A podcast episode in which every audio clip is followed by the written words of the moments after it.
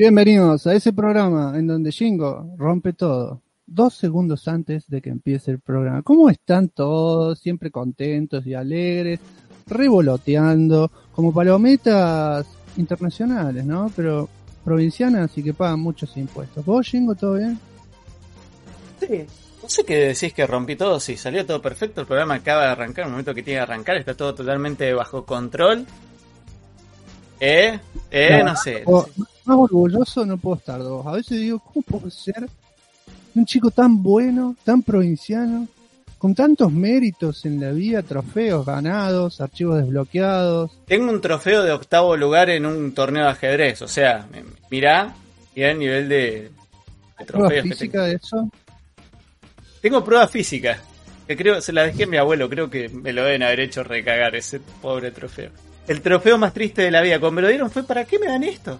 Era un trofeo de octavo lugar. te lo juro, era un trofeo, era, era gracias por venir, gracias por participar en el trofeo. Próximo programa, Jingo Gambito de Dama. Eh, no, pero, pero no, no, ya está, porque todos sabemos bien que en la vida hay un solo jugador de ajedrez. Hay un solo hombre que le puede ganar a Kasparov. Hay un solo hombre que puede agarrar y jugar al Masterchef y hacer. Ah, no, Masterchef no. Bueno, no me acuerdo, ya está, ya me perdí. ¿Cómo estás aquí? Re bien, me encantan tus presentaciones. La verdad que no puedo estar más orgulloso. A veces digo, ¿cómo, cómo, hago? No, no, no hay forma humana. No hay poderes que, que alcancen. No, no, no. Bien, acá, revoloteando como palometa. Colores como palometa interestelar. Claramente. Ah, no. Pato, ¿por qué el pato? ¿Por qué el pato? Y ¿Eh? porque la vida es complicada. Hoy tenemos noticias, tenemos informe. Había un spoiler que no sé si va a salir porque no lo hemos charlado porque a último momento tuvimos un caos con una tipografía que no aparecía eh, porque alguien eh, estuvo reiniciando su PC a niveles formatiles y hubo caos y, alguien le dijo caos era, pero el caos era... Listo? Sí, sí, está todo listo, vos no te preocupes, pero todo listo, ¿no? Cuatro veces le pregunté, durante toda la semana. Y al último, hoy mismo le dije, che, pero está todo listo, sí, no te preocupes. Media hora antes, che, no encuentro la tipografía del zócalo principal. Ya tenía todo listo, no, sí, pero es que ahora no la encuentro. Estaba, convencido de que seguía instalada y no. Y bueno, son cosas que pasan, sí. Que pasan eh, pero ya está. sea, fue buenísimo que me dice, bueno, mira, te tiro esta porque no la encuentro. Me parece que es. Me parece que esta se parece. Y era la tipografía. Pero bueno, no importa. Lo que importa es que el programa ya arrancó, que hace calor y creo que me están transpirando los auriculares. Pero las noticias siempre están.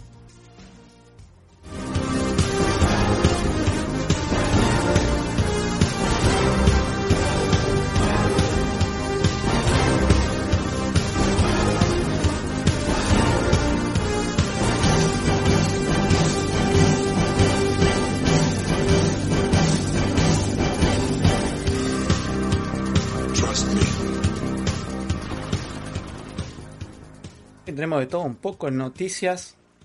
No sé por cuál de todas arrancar, si arrancar en orden. El que hace las noticias sos vos. Yo de vez en cuando te paso links. Pero igual vos sos el que prepara y dice cuál lee cuál, por qué, según lo que tiene que pasar, etc. Bueno, justamente en la previa.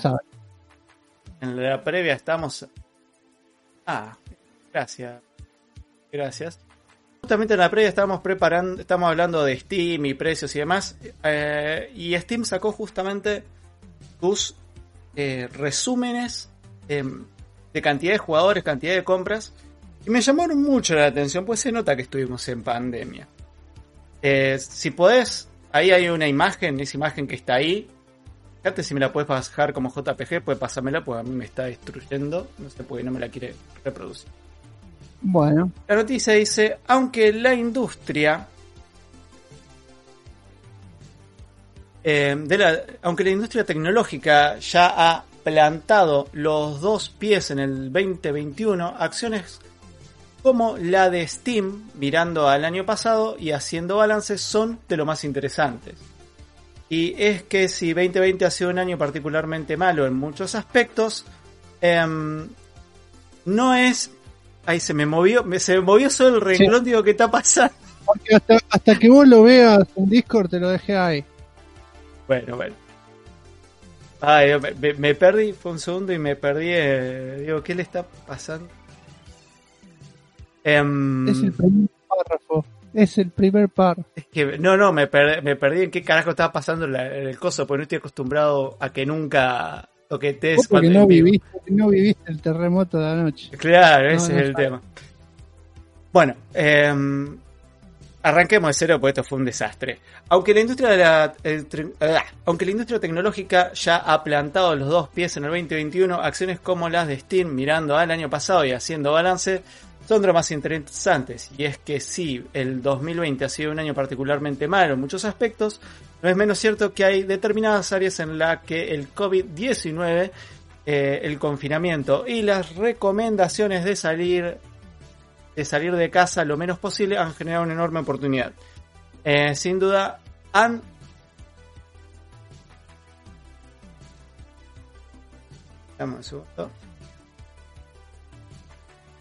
Gran programa, gran programa. Bueno, y esas fueron las noticias por el día de hoy. Que... tengo entre la dislexia y manejar esto me está matando. Eh, que sin duda, que sin duda han sabido aprovechar.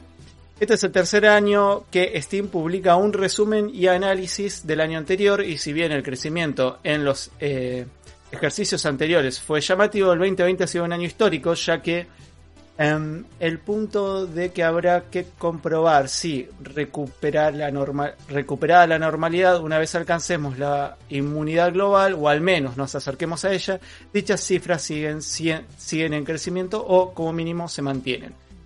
Sí que es cierto, no obstante, que muchas personas han incorporado los juegos a su vida diaria, por lo que es posible que los mantengan más allá del fin de la pandemia. Sea como fuere, Steam califica este crecimiento como un aumento radical con nuevos máximos de usuarios activos mensualmente.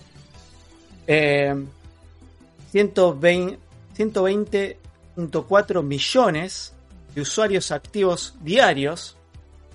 Eh, Acá dice mensuales en la imagen. Entonces puede ser que esté mal tipeado acá. Acá dice diarios. ¿Cuál es 62?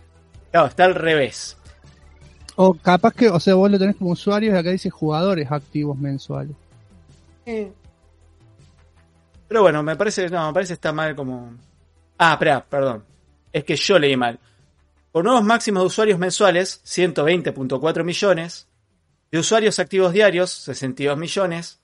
De usuarios simultáneos máximos, 2.48 millones. 24.8 millones. De primeras compras, eh, 2.6 millones por mes. Eh, horas de juego, 31, 31 billones, así. Es una pelotuda. Y la cantidad de juegos comprados, 24, 24% eh, de aumento con respecto al 2019. Un crecimiento de doble dígito en algunos puntos que se ha supuesto una inesperada sorpresa para todo el sector. Otro ejemplo muy, muy interesante es el interés que han despertado los juegos a lo largo del 2020. Lo, los tenemos en la cantidad de demos que fueron activadas en Steam en distintos eventos que organiza la compañía a lo largo del año. Y es que el festival de primavera, eh, cuando medio mundo todavía no sabía cómo reaccionar y qué esperar de lo que estaba ocurriendo, se activaron 0.6 millones de versiones de prueba. Tres meses más tarde, en el festival de verano, el número de demos activadas de Steam se incrementó a los 3.1 millones. Y si este ya parecía un gran crecimiento, el Festival de Otoño concluyó con 5.1 millones de pruebas. Así hablamos de un incremento del 850% en tan solo 6 meses. Otro aspecto muy interesante del informe publicado por Steam es el eh, relacionado con la realidad virtual, una tecnología que si bien sigue sin estar tan presente como algunos vaticinaban hace algunos años, sí que ha conseguido un crecimiento en dispositivos, títulos y consecuentemente en usuarios. En comparación con el ejercicio anterior, la venta de juegos con soporte de realidad virtual ha aumentado un notable 32% y hay que sumar un 39% adicional logrado en exclusividad por Half-Life Alyx.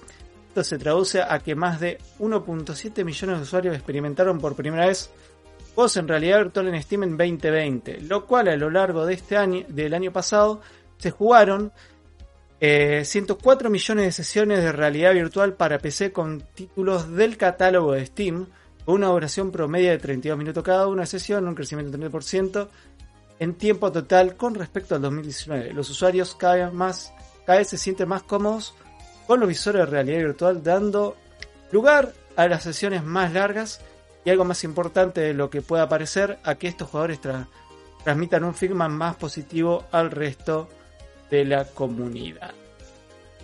Pimbi. Chingo, ¿fuiste a la escuela vos? No, no, pero. Lo, pidieron en el chat, ¿eh? Conste, conste. Lo que tenemos que hacer, perdón el ruido ahora, ¿eh? porque que ahora que después de dar el sol violento contra mi ventana, tengo que abrir para que entre aire, porque me estoy muriendo. Problema del año, listo, ya está. ¿Viste cuando.? No, no, es que estaba, estaba leyendo y entré a sentir como me salía transpiración de la cabeza. No, no, el nivel de calor hoy en Neuquén es insoportable. Y así todo estoy tomando mate. ¿Por qué?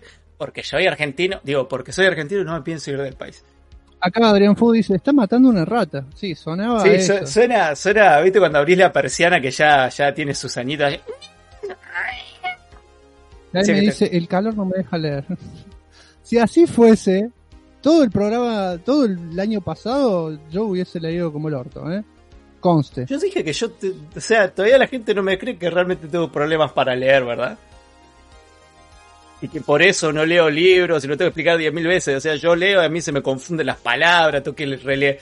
Yo leo mentalmente y no, leo como el resto de la gente. Yo miro, analizo y después. No puedo leer todo, porque no puedo hacer todo el programa yo y no tiene sentido que estés vos ahí. No, por eso, pero veo que tanto el día quejándose de eso y tienen que entender ¿Y cómo no se van a quejar si no se entiende un choto? Pero es que... que leer tres números y leer.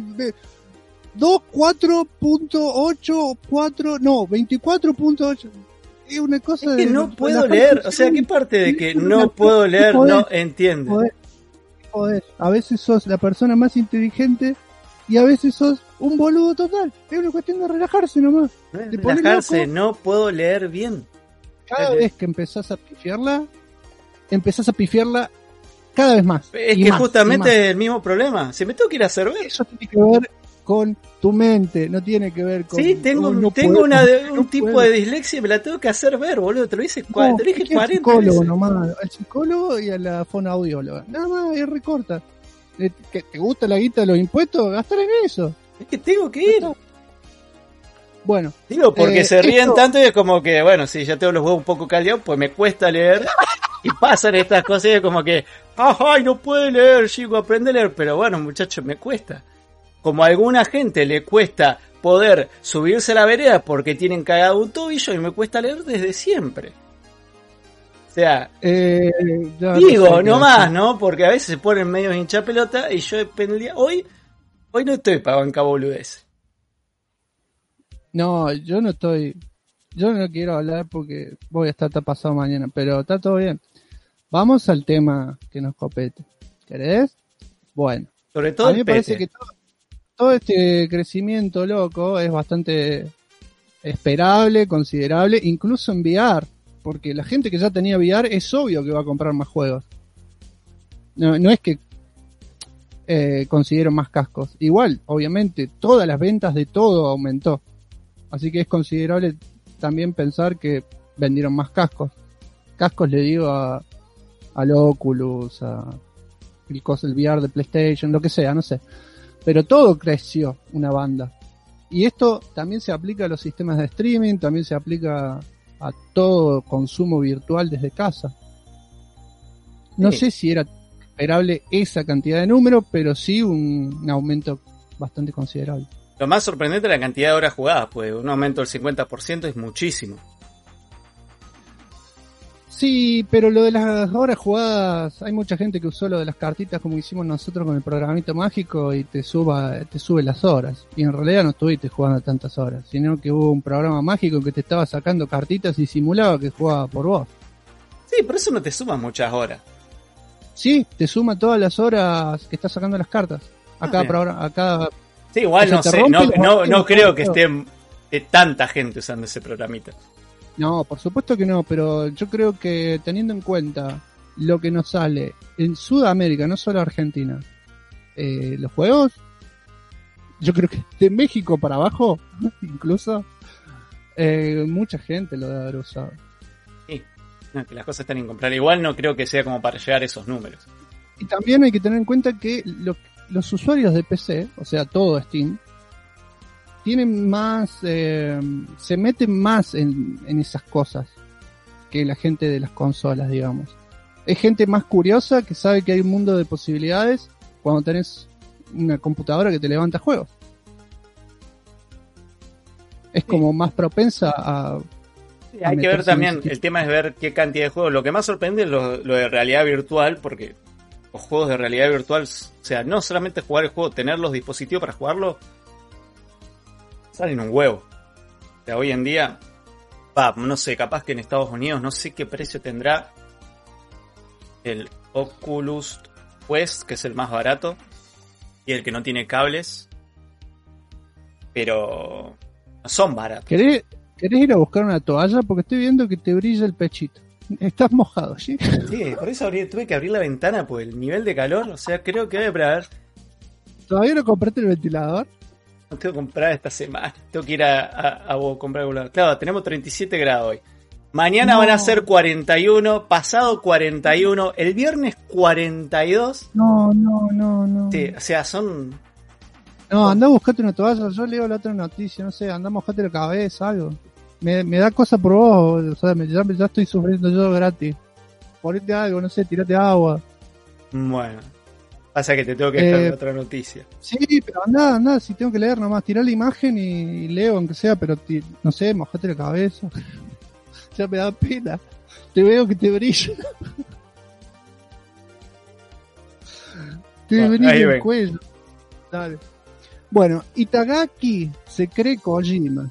Ustedes dirán, pero ¿quién carajo es Itagaki? Bueno, ahora les voy a contar porque a lo mejor no se acuerdan. El creador de la saga Dead or Alive y de los juegos de Ninja Gaiden para Xbox, Tomonobu Itagaki, ha anunciado la creación de su propio estudio de videojuegos Itagaki Games. Como parte de una entrevista a Bloomberg, que no es el Bloomberg que conocemos algunos viejos en Argentina, en la cual se relata la historia de la Xbox y Tagaki mencionó que durante los últimos años, cuatro años, está bien, no, vamos a leerlo de nuevo, durante los últimos cuatro años he estado enseñando para promover a desarrolladores junior, pero ahora siento que quiero hacer un juego nuevo y acabo de establecer una compañía para ese propósito.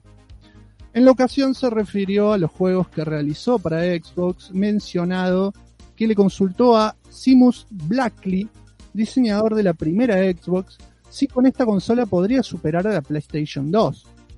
A lo que éste le respondió de forma afirmativa. Es por ello que confié en él y de hecho creé juegos exclusivos para Xbox durante alrededor de 10 años, relata. Le hice otra voz porque pensé que iba a seguir hablando Itagaki eh, perdón, porque pensé que iba a estar hablando Simus, pero no, era Itagaki. Bueno, pero Itagaki habla más o menos así. Ah, re que nada Bueno, Itagaki también se refirió a las compras de diferentes...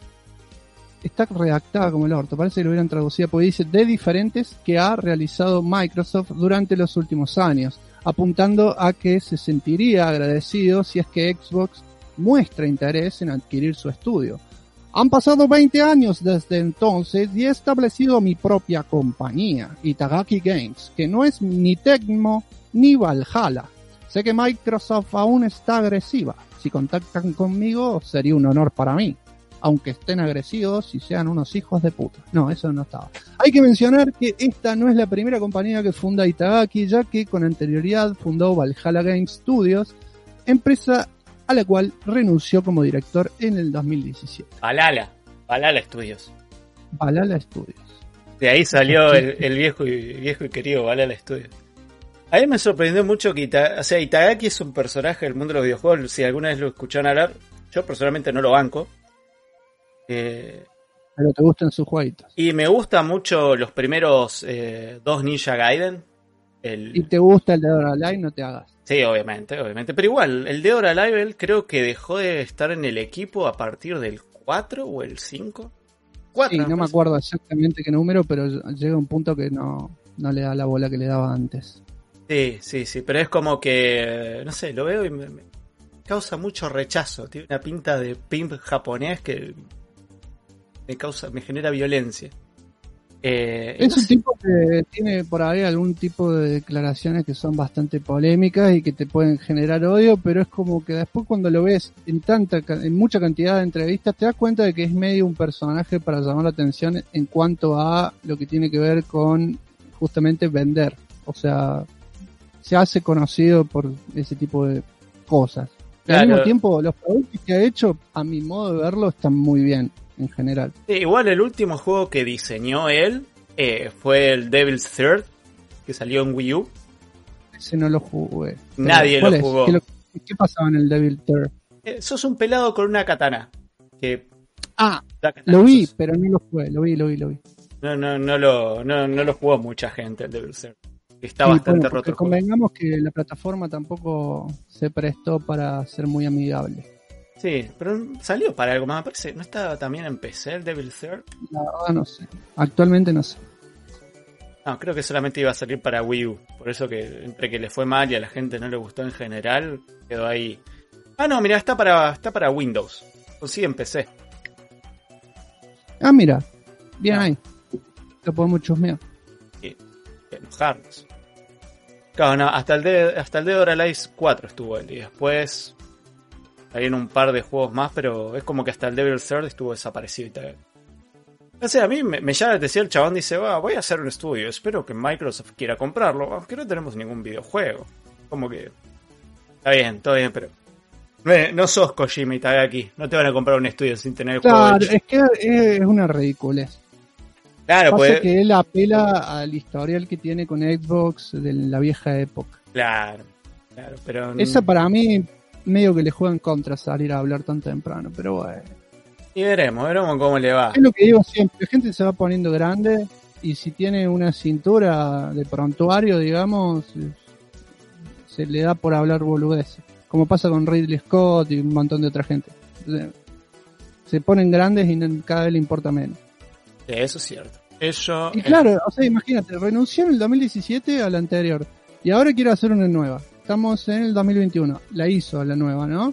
No sé qué edad tiene este tipo, pero ya está, o sea, lo que yo veo así, sin, sin ser amigo ni conocerlo personalmente, es un tipo grande que tiene la bola llena y que quiere hacer todo, empezar de nuevo y dirigir todo él y hacer las cosas como se le cante. Y al mismo tiempo, llamar un poco la atención o mover el avispero para que alguien le ponga plata a nivel producción.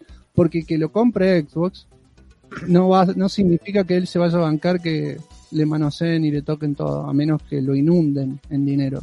Pero él, al igual que muchos desarrolladores, no le gusta un carajo que después le digan, che, no, no me gusta esto, cambialo, etcétera. A ver, vamos a la siguiente noticia. Vamos a ver, Saki me chupa un huevo, vamos a la otra. Está bien. Que no tengo mucho más para opinar. Está bien. The Taken. Ah, no, pará. ¿Te, toca a vos? Sí. Sí, dale. Deteken a la pistola desnuda. La pistola desnuda sigue siendo un clásico de la comedia, casi en su totalidad debido a la brillantez inexpresiva de Leslie Nielsen, eh, que eh, todos sabemos falleció hace ya cuánto, como 5 o 6 años, que fue? No, menos, 4 años creo. Mm, por lo que, por lo que es difícil imaginar a alguien más siguiendo sus pasos. Hollywood ha intentado reiniciar la franquicia durante varios años, con Ed Helms de The Office, eh, quien alguna vez fue casteado para interpretar al, detective Frank Drebin, pero no llegó a ningún lado. Mientras habla con personas sobre su próximo retiro de las películas de acción, Liam Neeson notó un breve dato sobre su posible futuro en la comedia, diciendo que Seth MacFarlane y Paramount Studios se le acercaron para hablar de un posible reinicio de la pistola desnuda. Eh, lo que llevó a Nison a bromear diciendo que tal decisión podría o terminar con mi carrera o llevarla en otra dirección. Sinceramente no lo sé. Nison ha trabajado con McFarlane en... Eh, perdón que te interrumpa, veo el VLC, no veo la imagen. Ah. Vamos.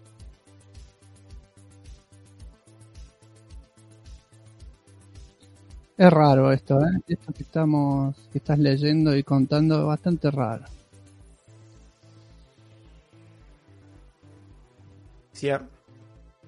Eh, mm. Como decía, Neeson ya estuvo trabajando con McFarlane en varias ocasiones, como en Un Millón de Formas de Morir en el Oeste, Ted 2, Padre de Familia y The Overville. Por lo que no está fuera de la posibilidad de que se pueda llevar, eh, se pueda llevar su relación laboral al siguiente nivel. De hecho, McFarlane mostró su interés en hacer una película de este estilo con el actor. Y esa es toda la noticia. Eh, es bastante cortita del pie. Yo no sé si estas películas pueden ser hoy en día reiniciadas, pues es como... Es muy difícil cambiar al personaje que las hizo popular. O sea, está todo bien con Liam Neeson, pero a mí me encanta Liam Neeson, pero. Y de hecho, es raro lo que voy a decir, pero podría llegar a encajar bastante bien en este tipo de, de películas si está bien escrita y si la escribe McFarlane.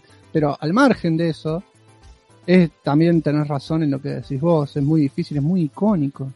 Es algo, no sé, es raro. Pero decime si no lo verías a Neeson como el tipo de actor que puede estar serio mientras hace gags super payasos y que al mismo tiempo lo único que tiene que hacer son expresiones. Sí, eso, es un tipo que lo relacionas con seriedad. Justamente. Lo que pasa es que por ahí también eh, lo que tenía. Eh, eh, ¿Cómo se llama? el personaje, el, actor Leslie Nielsen. Canoso. Que aparte de ser, de ser canosote, era que eh, si bien se mantenía serio, en algunos momentos eh, le saltaba la payasea encima con algunas expresiones, caras, cosas por el estilo. No era que siempre, o sea, el personaje era serio, pero al mismo tiempo las expresiones eran muy cartunescas. Sí, pero no es algo que, o sea, creo que lo podría hacer Liam Neeson. Y que quedaría bien, por el contraste. Pero al mismo tiempo tiene que estar escrita por alguien grosso. McFarlane es grosso escribiendo. Él no solamente lo ha demostrado con sus productos. O sea, me refiero a sus productos. A las películas. Owner, digamos, como Family Guy y demás. Sino digo, como escritor en películas, también es gracioso.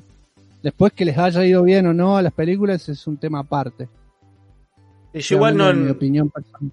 Sí, yo no lo vi, digamos, eh, trabajando en, o sea, no lo vi, por ejemplo, en TED 2, no sé si la hizo él también, esa no la ah, vi. Bueno, a TED 2 no le fue tan bien y a mí me, me, cagué, me de risa. Y TED 1 también es un golazo. Pero bueno. Eh, qué sé yo, no sé, yo no tengo drama con esto. Acá Sargonax nos preguntaba si íbamos a hablar de, de la nueva noticia de la Snyder Cat y le pregunté de qué, de qué había pasado porque no, no sé qué pasó ah. ahora y nos contaba que nos decía básicamente que dejó de ser una serie para pasarla a película nuevamente de cuatro horas. Y es algo como que ya no sabemos si leer ese tipo de noticias, porque hay, es como que cambia todo el tiempo y a veces hay cosas un poco más interesantes para hablar, a pesar de que nos interese el tema, pero es como que siempre terminamos hablando más o menos de los tres o dos cambios o un cambio leve que hay sobre algo que viene pasando hace cuánto, hace cuánto. Yo ojalá, yo prefiero que sea película de cuatro horas, así la puedo ver de una y se acaba todo porque lo único que me interesa, me mata la curiosidad, quiero saber cómo es. Mm. No aguantaría la serie y de hecho lo hablamos acá cuando pasó a formato serie, no me gustó un carajo, no quiero ver una cosa que está pensado para película, en formato serie, toda cortada. No, quiero ver la película, si tiene que durar 10 horas, que dure 10 horas, la veo de corrido, no me importa nada. Sí, es que no, no hay mucha, mucha vuelta que darle. Yo la vi esa, digamos, o sea, no vi la noticia como de entrar a leerla, sino que vi el título. Y como que el título me dijo todo, bueno, si la cambiaron, explicaremos. Y volviendo a la pistola desnuda, perdón que haga esto de ir y venir, pero bueno, me acordé porque lo estoy leyendo acá. Martín Ariel Torres decía, aparte que eran políticamente incorrectas. Y sí, ese es otro tema que no habíamos tenido en cuenta a la hora de opinar. Eh, por un lado, todo lo que escribe McFarlane es políticamente incorrecto y, no le importa nada. No sé hoy, porque ya han pasado unos años y, la cosa está caldeada a nivel eh, sociocultural, no sé, la palabra que más le encaje a, todo el asunto. Sería complicado hacerla así, que no sea políticamente incorrecta. O sea, que quede bien con todos es imposible. Eh, es un tipo de humor que no va con eso Y ahí sí romperían la película y sería un desastre. Porque acá te tenés que burlar de todo, de todo lo que hoy está mal. Hoy no podés decirle, no sé, todos los chistes de negros, todos los chistes de gordos, todos los chistes de cualquier índole sexual, todos los chistes de cualquier cosa se toman como algo negativo o bardero, cuando no necesariamente son así. Entiendo algunas cosas y otras cosas no las comparto. No voy a entrar en detalle porque es larguísimo. Sí, sí, es muy largo. Yo me acuerdo que en su momento de la película de la última, la 30, 33 y un tercio, ¿es la última? Sí. Bueno, hay, muchas escenas, pero la más una de las más recordadas, pues estaba encima la actriz que, bueno, ya falleció, la modelo. La, silueta. Claro, la, escena de la silueta. Todos se pusieron a, ponerse en, cultura de la cancelación con esa escena y es como. Le es como. chiste. Pero bueno. Y de otra época. Es que. Déjense hinchar las pelotas. No podés hacer retroactiva la. Ya, déjense joder. Claro. No me hagas entrar ahí. No, me hagas entrar. No vamos a entrar ahí porque no vamos a llevar muy bien y vamos a putear mucho y. ¡Cancelado! Sí, sí, sí. El otro día lo estaba viendo KM y, a Ugojo cagándose a piñas en el Dragon Ball Fighters, en el canal de KM, porque se hizo un canal aparte, porque le daba vergüenza jugar en dado fractal, esas cosas, cree que es para niños. Y las cosas que decían Shingo. Vos te hubieras sentido muy cómodo porque era la cultura de la cancelación en vivo. Era una cancelación constante. Yo creo que el canal debería ser cancelado 24-7. Es muy buena ese nombre. Es muy bueno eso, sí, sí. Muy bueno. No estás llamando a nadie para que te vaya a ver a cancelar. Vengan a ver, a cancelados 24-7. Cancelado show, con el otaku de América y la cara de hojas. Oh. Bueno, basta. Eh, y KM diciendo. es... mejor que Evangelia. Qué fácil, basta ese chiste, ya lo reventamos. Vuelve Batman Taz. Vuelve Batman Taz.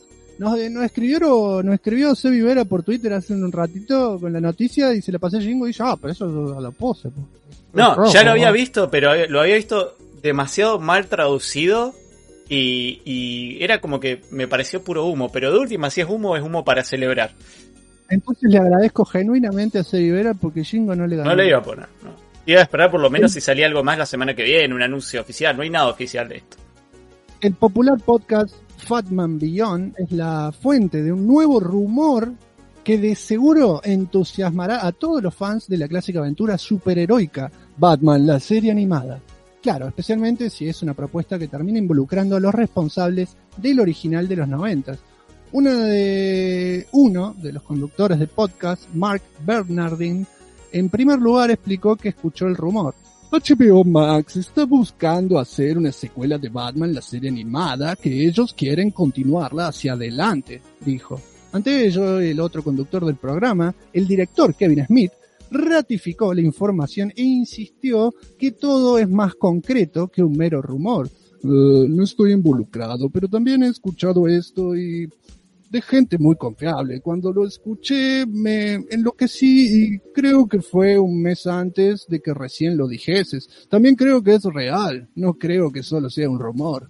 No diría prendan sus relojes para marcar un comienzo, pero es una idea que no solo está llegando, creo que llegó y ya está fumando un cigarrillo. Creo que va a suceder, explicó Smith. Al mismo tiempo como la serie es de animación, Smith recalcó que personalmente cree que pueden retomar la historia inmediatamente en el mismo contexto del original, sin tener que explicar que todos los personajes sean más viejos o algo por el estilo. Pero también hay que considerar que la serie animada de la Liga de la Justicia ya entregó una especie de epílogo para todo el universo animado conocido como el Teamverso, a partir del trabajo del animador Bruce Timm, con lo que esta nueva serie podría situarse perfectamente como historias unitarias que no quieren, no requieren mayor continuidad. Perdón, no requieren mayor continuidad, tal como sucedía en la serie original. No, me vuelvo loco. Esto del de la Liga de la Justicia, yo no lo sabía. ¿Lo de la Liga de la Justicia? Ah, no, no, todavía no se tildó todo. lo que acabo de leer de la Liga de la Justicia. ¿Quieres que te lo lea de nuevo, güey? Pero también hay que considerar que la serie animada de la Liga de la Justicia ya entregó una especie de epílogo para todo el universo animado conocido como el Teamverse. ¿Cuál es el epílogo? ¿De cuál le está hablando? ¿De algo que ya vimos hace mucho? de, una, de las 40 películas que hay. Si está hablando de la peli que fue en el futuro, donde veíamos un Batman vampiro y todo eso, sí, estaba dentro del Teamverse, pero era en un futuro de tipo Edward, no contaba. No contaba con su astucia. No sé de qué están hablando. Yo, yo estoy reservado. Leo Teamverse y me acuerdo de todas las cosas maravillosas. Y no sé si vamos a llegar a hablarlo, pero lo meto acá rápidamente. Vi la última película de Batman, la de Batman y el dragón de la no me acuerdo qué. No sabes no sabes, vos la tenés que ver y, vos ya sé que me vas a decir, sí, sí, la voy a ver y después no la vas a ver un choto, pero vos la tenés que ver por muchísimas cosas la tenés que ver. Y te va a encantar esa película. Ya lo eso es todo lo que hacer. Ya lo eh... Pero vuelva el, la gente que estaba atrás de la serie, la gente original, digamos, Bruce Timm, Paul Dini, etcétera, va a estar todo en orden. Sí, aparte si no es así, va a ser complicado aparte es que el espíritu de la serie está dentro de los dos creadores principales, por así decirlo. Eh, tanto Bruce Timm dentro del diseño general de todo, porque Bruce Timm diseñó básicamente no solamente los personajes, sino todo el, toda, toda una estética. Eh, creó un estilo que trascendió más allá de lo que él hace, porque hay un montón de series que se basan en el estilo de Bruce Timm de DC, que no sé si le está tan metido. Pero, eh, qué sé yo, por ejemplo. Está como productor en la mayoría. La mayoría de las pelis, por ejemplo, está como productor y sin necesariamente que sea dentro del Team Bass. Por ejemplo, esta última de Batman está como productor. Y sobre la mayoría de las pelis está como productor o como eh, consultor creativo. Hay un montón de títulos. Pero digamos que siempre se quedó ahí más o menos pegado el asunto. no eh. sé, yo a mí me vuelve loco todo el asunto. Hemos hecho, sobre todo en, la primera temporada, hace muchos años, hemos hecho varios especiales hablando. No así un especial de Batman la serie animada, que ya contamos qué pasó, eso quedó ahí para cuando lleguemos a los 50 Patreons, nunca llegamos, no se hace el especial, pero hemos hablado, por ejemplo, hemos tenido especiales de todas las películas de DC, no, para, hemos tenido especiales de las series animadas de DC y de Marvel, charlando así un poco en general, y de las películas de DC creo que también, pero hasta cierta fecha, porque ya pasaron años. Pero hemos tenido muchas, muchas cosas de Batman hasta un punto que dijimos después del 100 no hablamos más de Batman porque ya habíamos robado mucho. Y tenemos como 5 episodios, creo. Están los dos de las pelis, el de los videojuegos. Después tenemos algún otro más. Sí, serie animada, hay otro de cómic. Hay muchos otros que no son de Batman, pero que hablamos mucho de Batman relacionados a, cómics icónicos. No, hubo un tiempo que hablábamos mucho de Batman. Pero porque a mí me es fácil, es algo que he consumido toda la vida, no me cuesta mucho hacerlo. El tema es que ya era como demasiado. Pero bueno. nunca, es demasiado Batman, siempre podemos consumir más Batman. Eh, y bueno, esas fueron todas las noticias para el día de hoy. Si quieren más noticias, las pueden dejar en. Oh, ya la quería robar hasta con las noticias. Eh, no, lo que nos vamos ahora, señores, es el informe del día de hoy. ¿Alguna vez pensaste qué pasaría si mezclaras el estilo del Angry Video Game Nerd? El físico de Stallone. Hi, my name is Rocky Balboa. Y el bigote de Don Ramón. El resultado es Chingo. Eh, hola. Eh, che, ¿le podrías poner un poco de onda a esto? Estoy tratando de vender tu canal acá. Hola. Así está mejor. Acá verás. Reviews. La palabra que taladra mi cerebro es ¿Por qué? Gameplays. Podcast. No, lo hizo más y es excelente, boludo. Es muy buen manga. O sea, es como si te gustó Slam Dunk, te va a volar la peluca real. Y muchas cosas más. Suscríbete a Blog y prepárate a disfrutar.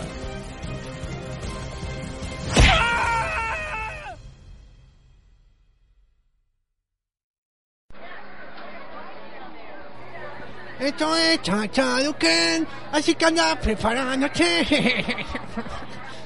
Señor, disculpe, no puedo usar el celular en el banco. Perdón, es que estaba escuchando mi podcast favorito. Me pareció escuchar Tac Tac Duken. Sí, el mismo, y me cagué con el grupo de Facebook. Oh, no me digas que hay un grupo. Mira, tranca, que sos de los nuestros, así que usa el celo nomás. Es más, tu voz se me hace familiar. Vos no. ¡Manos arriba todos! Esto es un asalto. Y vos, guardia, ni se te ocurra agarrar el chumbo. Nadie asalta en mi turno. ¡Cuidado, guardia! ¡No! ¡Se pinchó todo! ¡Rajemos de acá! No, no. ¿Por qué te sacrificaste por mí? No soy nadie. no te preocupes. Recuerda siempre estar activo en la comunidad en Duken para que nadie me olvide. ¡No! ¡Se desapareció! Para siempre.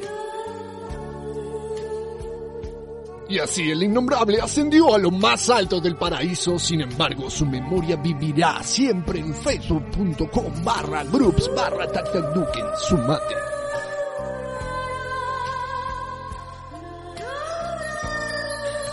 ¿Qué? ¿Estoy en el paraíso Green Wow? No, pinche, no veo.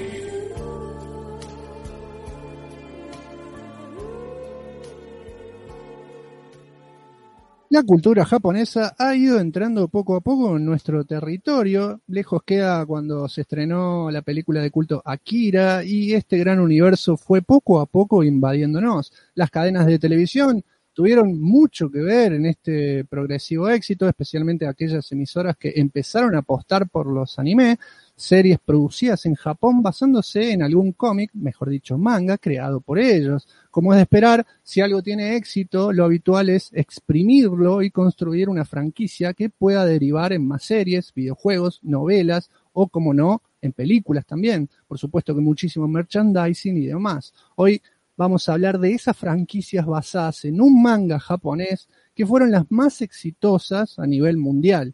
Y esto es hablar básicamente de números, números concretos.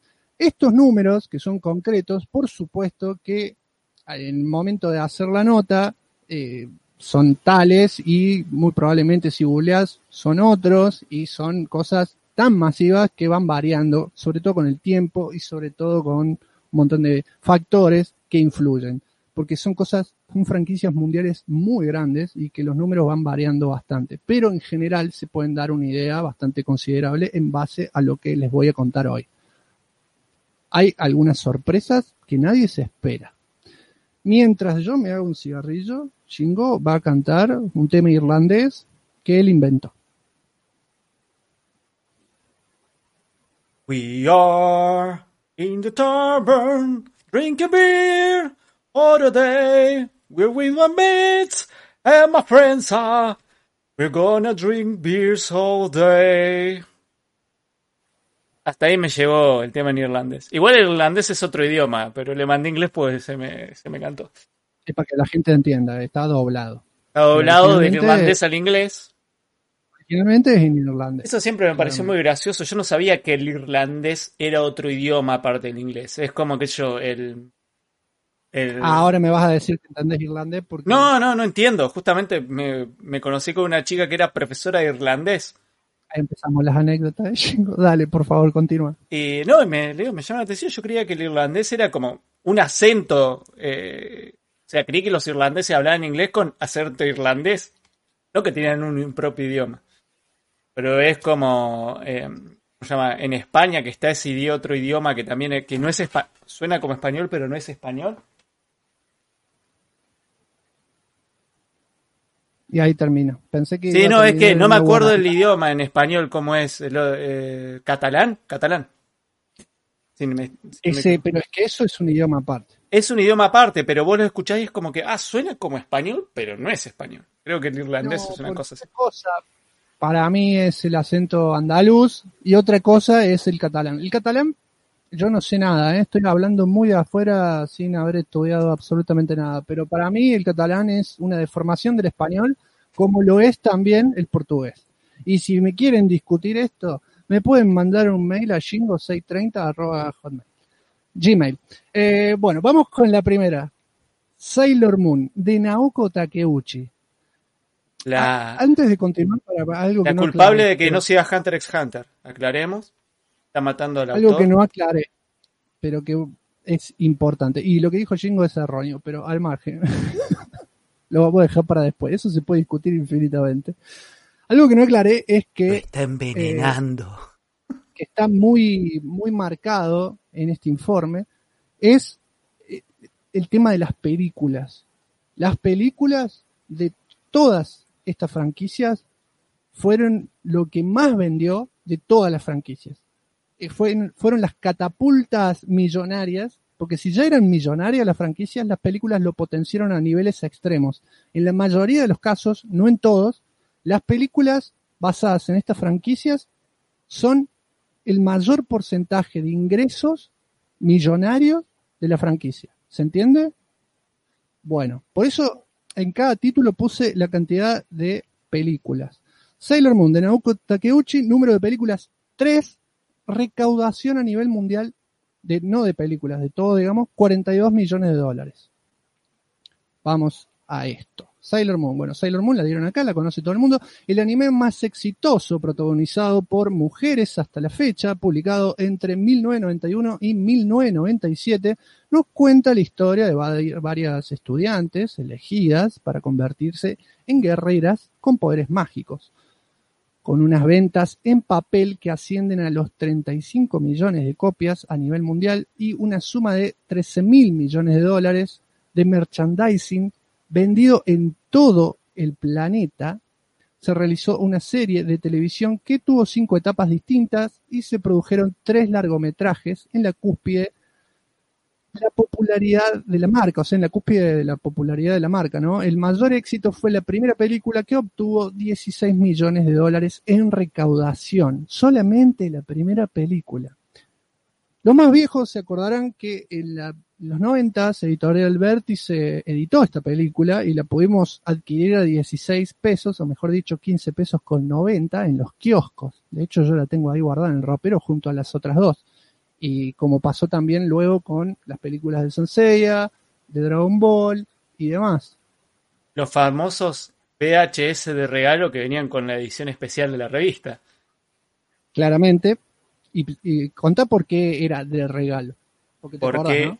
porque las revistas no te podían cobrar por esa clase de productos, pero sí te los podían regalar. Claro. Lo que vale en- a nivel legal, lo que vale la revista es 15,90, porque lo otro viene de regalo. Una trucha argentina cósmica. No, bueno. no, no, voy a volver a lo de que hay que hacer maldades en este país. No, sí. Bueno, está bien. sí. Me imagino la cancelación que iba en base a ese comentario. Bueno, Sailor Moon, o sea, vamos a ir parte por parte y vamos a opinar un poco. Sailor Moon es, es entendible a mi modo de ver porque no había nada, o para ese entonces sobre todo, no había nada protagonizado por tantas Chicas. mujeres y que al mismo tiempo enganchara a cualquiera.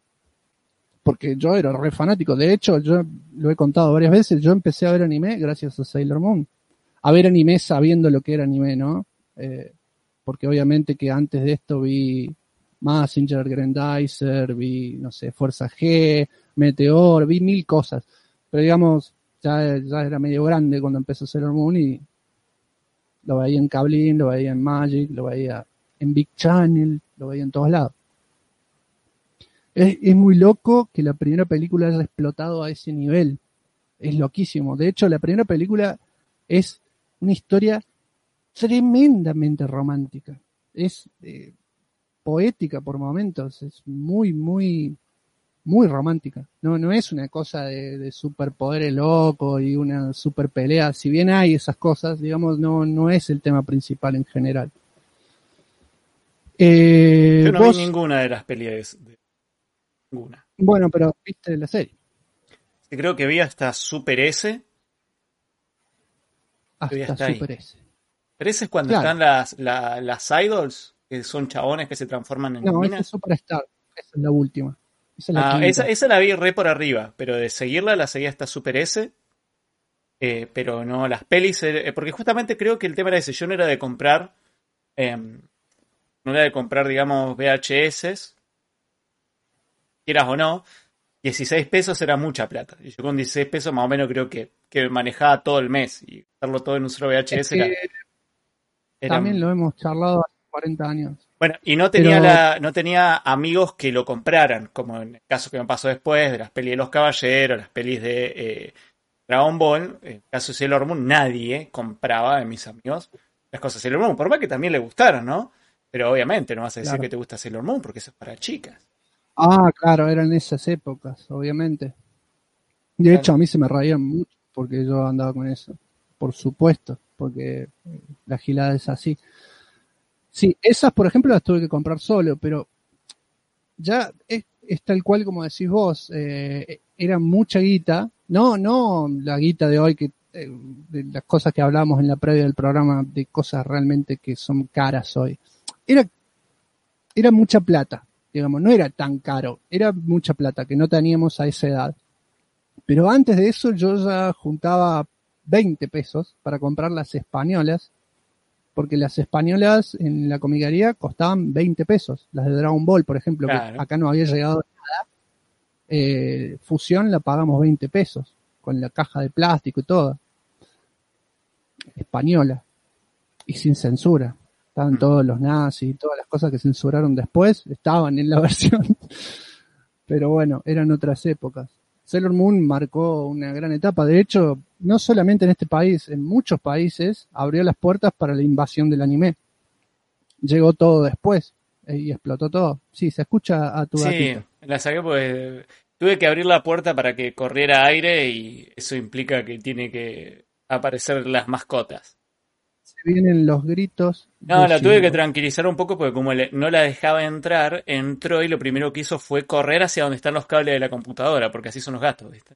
Decir que ahora moví todo y ahí no hay cables, digamos, que se puedan desenchufar como antes. De toda una reestructuración a tener acá su revista oficial, licenciada y toda la bola, por supuesto que con dibujos horribles hechos acá y demás, que no eran tan horribles como los del dibujante del Magic, que era de la revista del Magic, que era para prenderlo fuego. Pero bueno, al margen de eso, fue algo muy, muy popular. De hecho, cuando salieron las, cuando salió la primera película, esa revista era una extensión de la revista oficial de Sailor Moon, solamente que gigantesca, no hay lugar a donde guardarla si no la plegás, lamentablemente, a menos que la tengas acostada, porque si la parabas se caía, porque son esos, esos formatos álbumes gigantescos de más de 30 centímetros de alto, y traía, qué sé yo, re pocas páginas, un póster y demás, con la excusa de que venía de regalo la película en su cajita de cartón, de esas cajitas que cada vez que las sacas, si está entre varios VHS, se va gastando por más platificada que esté. Eh, acá KM dice el crossover de Senseiya con Sailor Moon, qué cáncer y pirata que era eso. Bueno, eso fue también parte de la invasión del anime, porque también Muñones, el señor Pablo Muñoz empezó a sacar por izquierda junto con sus editoriales turbias, porque si bien salió como bajo editorial símbolo, me parece que era cualquier cosa, eh, el manga coloreado de Senseiya que estaba en los kioscos. Ah, eso era una, una truchada cósmica ahí tengo varios guardados, que estaba editado en formato comic book, con papel de comic book. Eh, después, el tiempo, cuando empezó Dragon Ball y toda la historia, también salió el manga coloreado de Dragon Ball, coloreado acá, remersa, todo, cuando la gente estaba aprendiendo a usar Photoshop y el degradé, eh, me acuerdo que Raditz era negro, básicamente era un Raditz jamaiquino, los colores de fondo súper estridentes, no, no, no, no tengo por ahí guardado una cantidad de cosas que da para hacer, no sé, un programa por cada revista. O sea, deberíamos hacer especiales aparte de esto, de vez en cuando, para mover Twitch un cacho. Ya con lo de Sanseiya y, y Sailor Moon, podemos hacer un programa de 6 horas. Leyéndolo y opinando. Bueno, fue Sailor Moon. Después de eso, todo esto va en orden creciente, ¿no? Porque ahora sigue más power. Slandang de Takehiko Inoue, número de películas 3, recaudación mundial 48 millones de dólares. El género deportivo es algo también muy famoso en los mangas japoneses, por estos lados quizás sea más conocido Supercampeones o Capitán Suasa, que la pegó más fuerte porque llegó un poco más temprano, pero, y porque tenía que ver con fútbol y este país es asquerosamente futbolero, pero si hablamos en términos mundiales, esta serie de básquet es la gran vencedora. Publicada entre 1990 y 1996, solo en el país nipón vendió 121 millones de copias, ella sola, tuvo su serie de televisión, aunque no terminó de adaptar el manga. Igual que Sailor Moon, se hicieron tres películas en el momento de la mayor popularidad de la serie. La más taquillera fue la primera con 18 millones de dólares, la primer película. Y vos sabés que yo no tengo recuerdo de haber visto las películas, pero muy probablemente las haya visto, y acá voy a tirar fruta porque no recuerdo, y hayan sido cosas que son más tipo resumen de, de la serie, porque acá me corrigen en el chat, seguramente alguien las vio y me puede corregir y tiene mejor memoria que yo, pero las pelis eran algo fuera de la serie, digamos, algo inventado como la mayoría de las películas de anime, que son historias inventadas que no adaptan el manga, porque no recuerdo las películas de Landang. Yo las pelis no las vi, pero me acuerdo que Landang fue de esos informes bestiales de, de Láser en su momento. Creo que le sacaron una, una, una, revista. No, no le sacaron una revista. Bueno, pero tenía un número, un número que era casi todo Slam Dunk. El 23. Bueno, eh, y me acuerdo que decían que no. O sea, si bien tenía cosas a, nivel argumental que estaban dentro de lo canónico, pero creo que eran inventadas todos. O sea, era como que si vos lo metías en la serie, eh, entraba, o en el manga entraba, pero era afuera. Que incluso creo que en una de esas películas es eh, una de las pocas donde Hanamichi tiene el look rapado que, se puede ver, digamos, que nunca se vio en la serie animada, pero sí se vio en el manga. Acá KM dice sí, son spin-off, pero eran historias para profundizar los personajes, cosas que no metió Inoue en el manga. Mira, la verdad entonces no las debo haber visto, pero me llama mucho la atención que yo no las haya visto, porque en ese entonces como que veía todo lo que tenía que ver con las cosas que ya consumía. Al menos que no se hayan conseguido por estos lados, porque esto fue antes del tema de internet, ¿no? Todo esto fue muy previo a internet. Nos manejábamos con, con VHS y copias de VHS y toda esa historia. Ariel dice, polémico lo que voy a decir, pero banco más el Landán que Capitán Subasa. pero sí, todavía yo también, mil veces. Eh, entiendo que a mucha gente le gusta el fútbol y que no sea mala serie Capitán Subasa o todas las series o lo que sea, pero a mí también me gusta mil veces más. Por el deporte y por la historia y por cómo maneja el ritmo y la narrativa del manga es bestial. Comparar los dos mangas y Subasa son tipos patones corriendo durante horas. O sea, sí hay estrategia, pero no tiene nada que ver con la estrategia y los tiempos que maneja Inoue en el manga. Hablando del manga, ¿no? Los animes son otro tema un poco más aparte. Pero igual, el nivel de crudeza que manejaban en las peleas físicas eh, en ciertos momentos del Nandang eran impactantes. No sé si lo hablamos acá mucho, pero cuando están peleando en el gimnasio, o en el gimnasio, en la cancha, digamos, en un entrenamiento, que uno le pega con un... Con una mopa. Eh, no es una mopa. El, el nombre viejo. ¿Un secador? ¿Secador de piso? Sí, tiene otro nombre. Trapeador. Bueno, le pega con un trapeador en la cabeza. Y, y, lo ves que está sangrando y no se inmuta. No, porque le habían dicho que no, creo que era así. Le habían dicho que no, no podían tener peleas o los iban a suspender. Ah. Y lo recagan y se arma todo un tema de, bueno, lindas, muy lindas escenas, inolvidables, muy impactantes para la época, muy bien trabajado todo, muy bien trabajado todo. Si bien le dice que tiene razón, quiero jugar basquetbol. Ay, todos lloramos. Si bien KM tiene razón en que por ahí no profundizaban tanto en cada personaje, eh, lo poco que profundizaban estaba muy bien, muy, muy bien. Sopapa le grabó a Esteban No, Esteban Vuelva a su provincia, señor. le pegó con un trapeador en la cabeza. Sí, el otro. me hace acordar porque yo estuve releyendo el manga cuando lo venía comprando en la en Kassenban. Estaba en un. Estaba en gallego, estaba mucho mejor que cualquier otro doblaje. Otros doblajes. Y era todo, toda esa parte era re violenta. Y todavía no era. O sea, Inoue ya dibujaba bien, digamos, estilo manga aunque todavía no tenía su estilo tan particular de ahora que es y casi no realista. dibujó mal. ¿Eh? Nunca dibujó mal. No, no, no, pero es, digamos, es. Vos ves, qué sé yo, eh, Vagabond y ves Slam Dunk y ves como el tipo se pone mucho más detallista con el tiempo.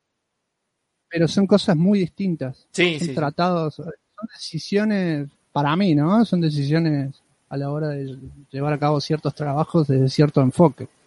Para mí, Slandang no, no cuadra en el estilo de dibujo de, No, de No. Son líneas cinéticas constantes por ritmo, movimiento. Esto es una cuestión más artística. Que no me voy a poner ñoño con eso. Bueno, Slandang, si bien acá no explotó, o sea, lo conocemos todos, nosotros más que todo porque somos del lado friki y los que nos están escuchando, calculo que porque nos están escuchando justamente por eso, pero digamos, todos lo conocen. No fue como Capitán Subasa, por lo que ya expliqué, y no fue como Sailor Moon acá en Argentina, no fue ese boom que fue, no sé, Sanseiya, Dragon Ball, etcétera. Pero Slam Dunk a nivel mundial sí, por eso Sí. que les conté. Y eh, que la primera película explote con 18 millones de dólares es una locura, una locura. Vamos a pasar con la otra. Lupin tercero de Monkey Punch, número de películas 6, recaudación a nivel mundial 57 millones de dólares. Hablamos ahora de un manga que tiene ya sus años, publicado en 1967 y 1981. Uno, narra las aventuras de una banda de ladrones liderada por Arsenio Lupin III, el nieto de Arsenio Lupin. Éxito de culto en Tierras Ponjas, se llegaron a realizar seis películas animadas, una de ellas un crossover con otro personaje del manga, que también súper exitoso, Detective Conan. Este largometraje, esta peli es de hecho la más taquillera de toda la lista, con 40 millones recaudados, y es entendible porque son dos franquicias que se juntaban por primera vez en una película, y son dos franquicias súper millonarias. También se realizaron dos live action de la serie, uno estrenado en el 1974 y otra 40 años después. Por supuesto que también tuvo su serie de anime de más de una etapa que eh, los más viejos y ñoños recordarán que se diferenciaban por el color del saco de Lupin. Uno Ah. era rojo, el otro era verde, etcétera, etcétera. Las series son buenísimas, las películas que son un poquito más conocidas por estos lados porque las pasó de Film Zone y después los pasó un, un- otro canal que hacía un especial japonés que pasaba películas de anime bastante retro para su momento, que no me voy a acordar cuál era. Eh, y que actualmente creo que pueden encontrar el castillo de Cagliostro en Netflix. Eh, es una cosa, dentro de todas las películas son un poco más conocidas por estos lados, pero Lupin no es tan conocido en Argentina. Pero a nivel mundial es algo que se movió una bocha. ¿Por qué? Porque es un producto de calidad. Era muy divertido y tenía sus cosas políticamente incorrectas, digamos. Son ladrones, había muchos chistes sexuales y demás, sin llegar a ser algo extremadamente adulto. Sí, más allá de eso, igual tiene pero para mí uno de los personajes femeninos más fuertes que anda dando vueltas.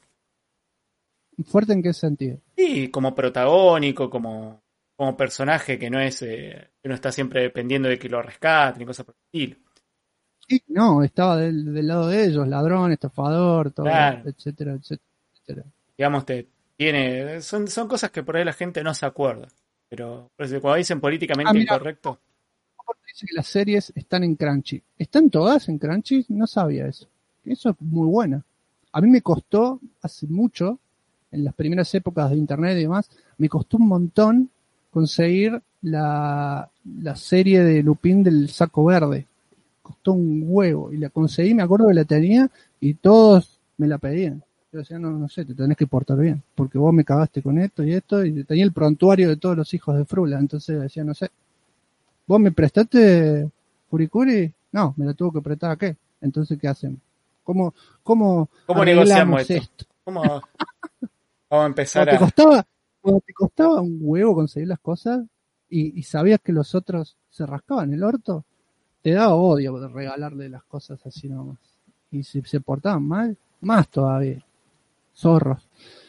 Vamos con otra que no, no tanto por este lado, pero a nivel mundial. Galaxy, Galaxy Express eh, 999 de Leiji Matsumoto, número de películas 3, recaudación a nivel mundial 68 millones de dólares. Seguimos incrementando el número.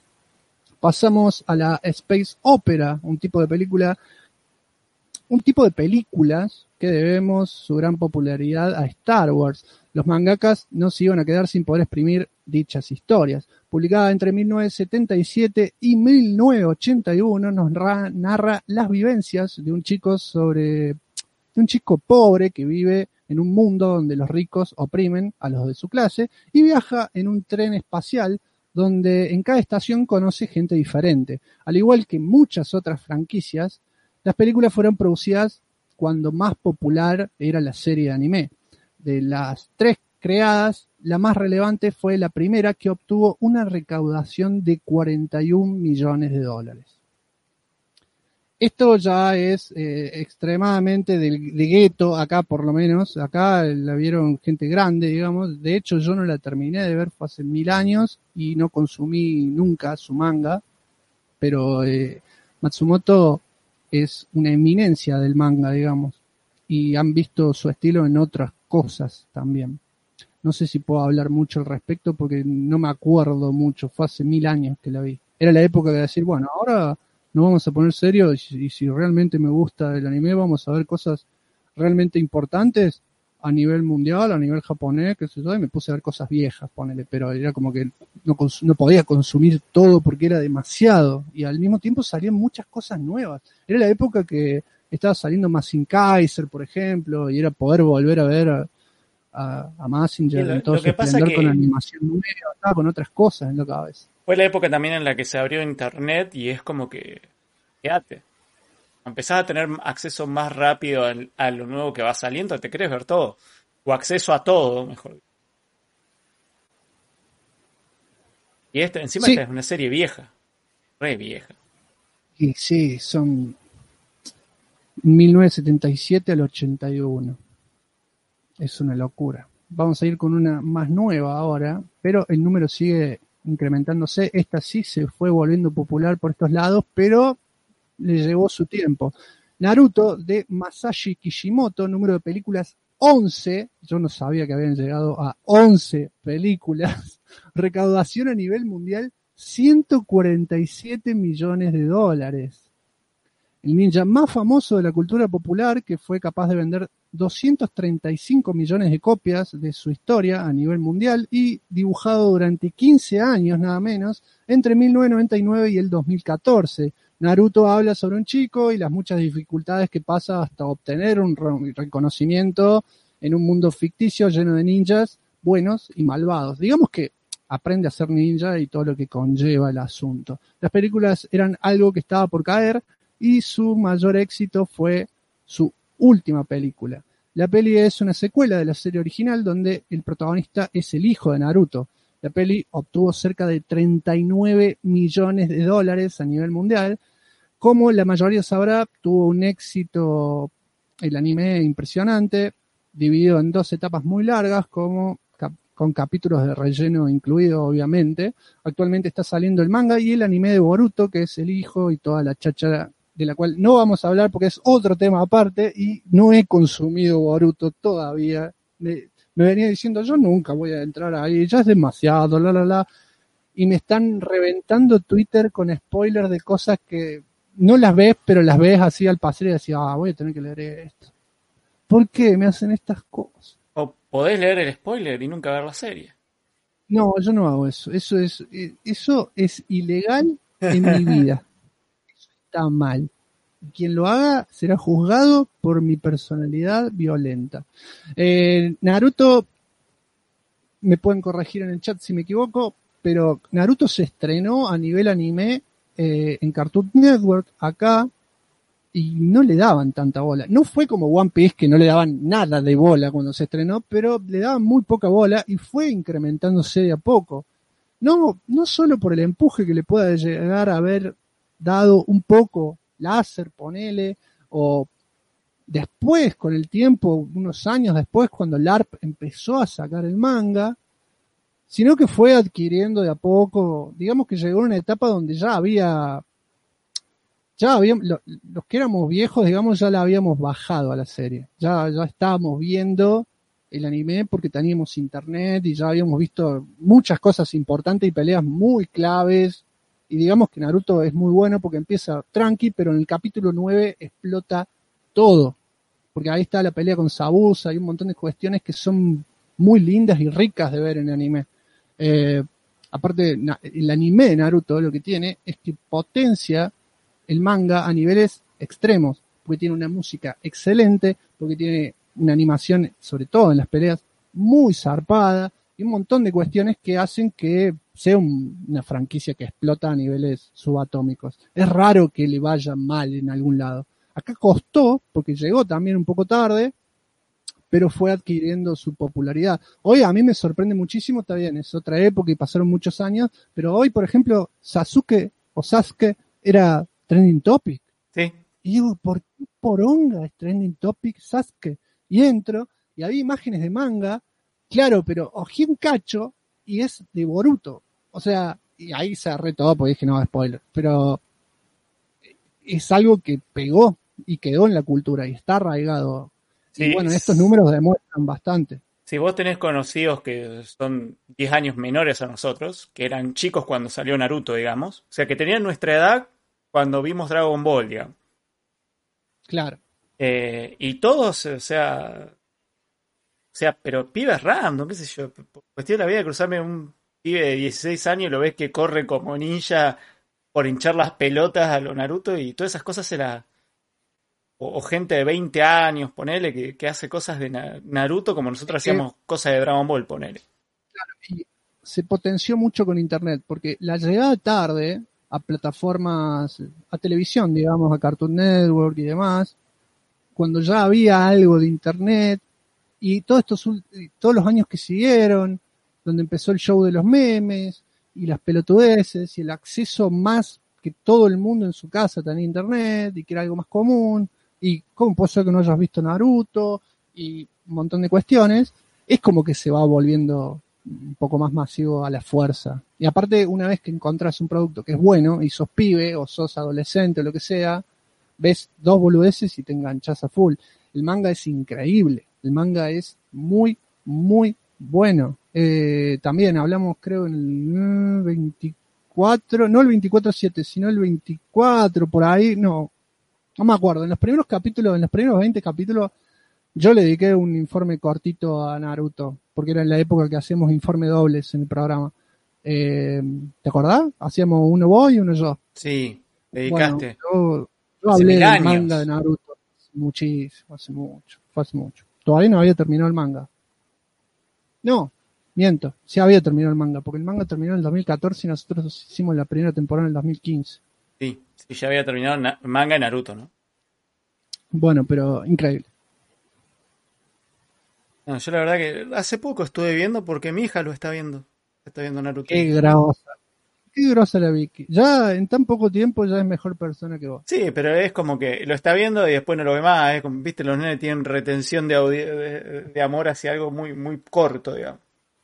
Pero si lo pongo para seguirlo viendo, se engancha. Debe haber agarrado un capítulo donde no aparecía Kakashi y se aburre. No, estábamos viendo los de Kakashi, justamente. La primera pelea contra el primer ninja malo malo, digamos. Cancelada. Cancelada. El, empecé a ver y dije. Empecé a ver y dije, oh, si, fuera un poco más joven y tuviera más tiempo, la vería. Pero no, la saqué. Oh, que son muchos episodios, lo mismo que One Piece, boludo. Empiezo y digo, ay, qué lindo esto. Y de golpe es como, oh, pero esto. Y estoy seguro que en algún momento me la van a sacar donde la quiero ver y ya lo voy a tener que bajar y me va a dar paja. Allá no me meto. Hablas como esa gente que odio, que leo en internet, que me dan ganas de, matarla y lo único que hago es bloquearla. Bueno, así hablas. Eh, me da vergüenza que sea mi compañero de programa a veces. Es que yo soy del otro lado. Que, no da el tiempo. ¿Cuándo voy a ver tanta serie? Viste una serie de 15 temporadas. ¿Cuál? O 17. Por natural, ¿cuántas tienen total? 15, pedazo de Bueno, 15. Bueno. Bueno, no tengo tiempo, no, estoy cansado. Es que no, es que tengo que elegir, o sea, ahora jugué juegos. voy, a jugar al Doom por tercera vez, por, en modo Ultra Hard Stream Festival.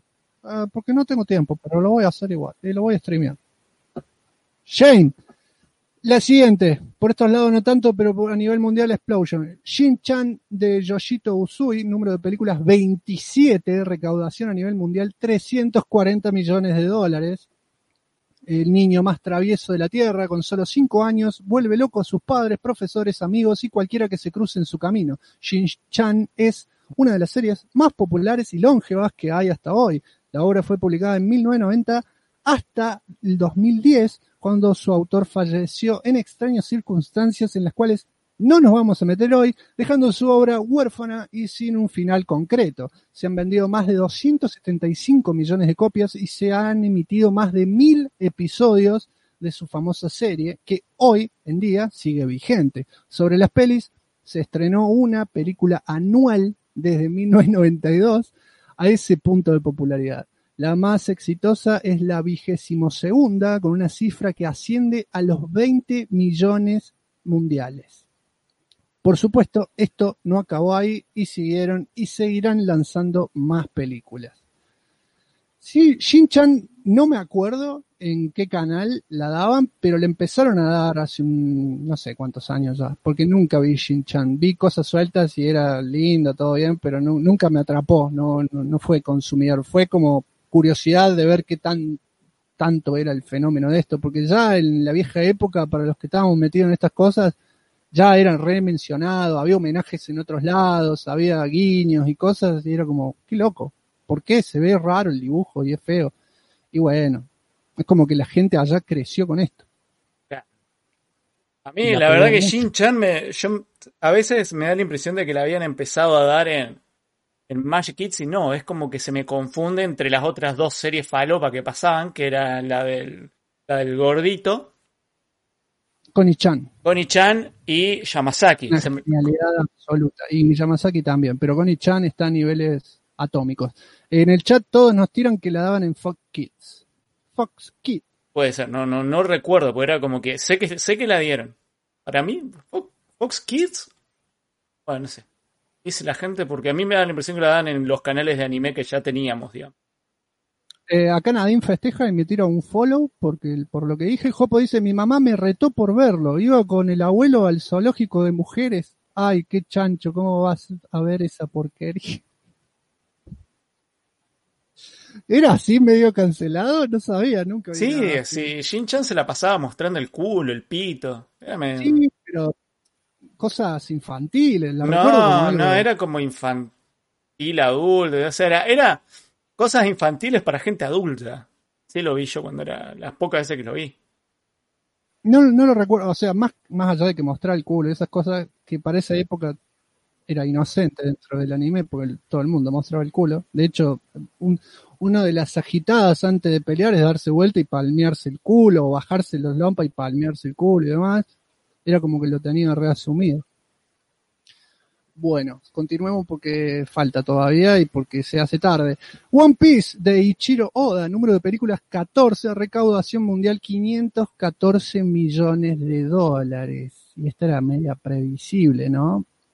El manga más exitosos de todos los tiempos tenía que aparecer en esta lista. Hablamos ahora de Luffy y su banda de piratas que desde 1997 y hasta ahora su historia sigue expandiéndose y parece no tener límite hay rumores que dicen que la próxima saga del manga termina, pero son rumores, porque Oda viene tirando esas boludeces y después las sigue.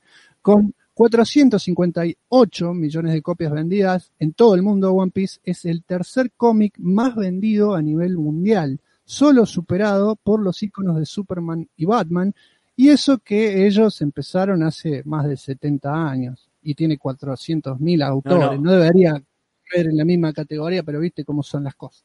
No, no quiero no quiero ser culiado, pero no, ¿qué, más de 70 años? Casi 90 años que aparecieron. Más de 80 años. Eh, pasa que pasa que tuvieron su 75 aniversario hace unos pocos años y no me acuerdo el número exacto, pero eh, no, más de 70 no fue en 19 no, no, no tires fruta, por favor. Eh, Además de... No, por eso no salieron después de 1930. Los dos, digo, Batman. Por eso, haciendo el cálculo medio al aire, tienen más de 80 años. Bueno, además de haber generado en merchandising 21 mil millones de dólares, su serie animada es una de las más largas existentes y aún continúa al igual que el manga. Claro, en cuanto a las películas, la penúltima recaudó más de 77 millones de dólares. Eh, no cuento de qué se trata One Piece porque la mayoría sabe, pero básicamente es un anime de piratas y es ese tipo de creaciones, tipo Dragon Ball, tipo Naruto y tipo un montón de franquicias, El Señor de los Anillos, no sé, cualquier cosa que tiene su propio mundo, sus propias reglas y se va expandiendo cada vez más y tiene cada vez más cantidad de personajes y desarrolla a los personajes. Creo que One Piece es la que más se mete con los personajes y la que más desarrolla a los personajes y a sus mundos y eso es lo que lo hace rico para mí. Y el nivel de, aventura que maneja, el nivel de aventura que maneja a mí me emociona zarpado. Sí, esta es una, esta es una que me, me pegó solo por no verla puesta ahí a mano y cada vez que veo un episodio, ay, qué lindo esto, y es como, ¿cuándo la retomo? No, es magia, es magia pura. Es muy buena, es muy buena, o sea, es como... O sea, el manga, no sabe lo que es el manga. No, tiene nada que ver. El anime es una cosa, está todo bien, es lindo, está todo en orden. Pero el manga es lo mismo que pasó con Naruto, Dragon Ball, con los ejemplos, digamos, de conocidos. Los mangas son tan buenos, tan jodidamente buenos, que si hacen bien el anime lo potencian. Pero lo, lo mejor siempre va a ser leer la obra original. El manga de One Piece es increíble. Yo entiendo que mucha gente por ahí le pueda chocar el dibujo de entrada, los que no conocen, digamos, que lo ven por primera vez y le, ya, le parece raro el dibujo, porque es medio chocante. Tiene personajes muy, que si bien están dentro del mismo estilo de dibujo, hay algunos que parecen no estar en el mismo estilo de dibujo, que son muy caricaturescos o muy aparatosos. Es increíble. Lo, leen, leen el primer tomo del manga y ya está, cagaron fuego para todo el viaje, se comen todo, se leen todo. Es un viaje de vida es muy divertido. Es aventura pura y dura. Y ahora pasamos a uno de los más conocidos de la historia mundial, mundial, mundial, Dragon Ball de Akira Toriyama, número de películas 20, recaudación a nivel mundial 758 millones de dólares. ¿Cuenta la película? ¿Evolution? ¿Cuál película? No, estoy hablando. Eh, creo que no. Creo que no. La serie que a todos nos viene a la mente cuando oímos hablar de anime, manga o incluso a veces de Japón, Son Goku y sus amigos, llevan desde 1984 peleando contra el mal y aunque el manga acabase en 1995, su historia se fue expandiendo en nuevas series de anime y películas. Gran éxito no solo en la cultura oriental, sino en la occidental. Estamos ante una serie que vendió a nivel mundial más de 300 millones de ejemplares en papel las películas eran cuestión de tiempo en su momento y desde hace varios años estas se han vuelto a poner muy de moda. La última película recaudó 114 millones de dólares. A mí lo que me mata es las películas que recauden bocha de guita, pero tanta bocha de guita, y son películas. Y, muchas veces las películas están basadas en nada.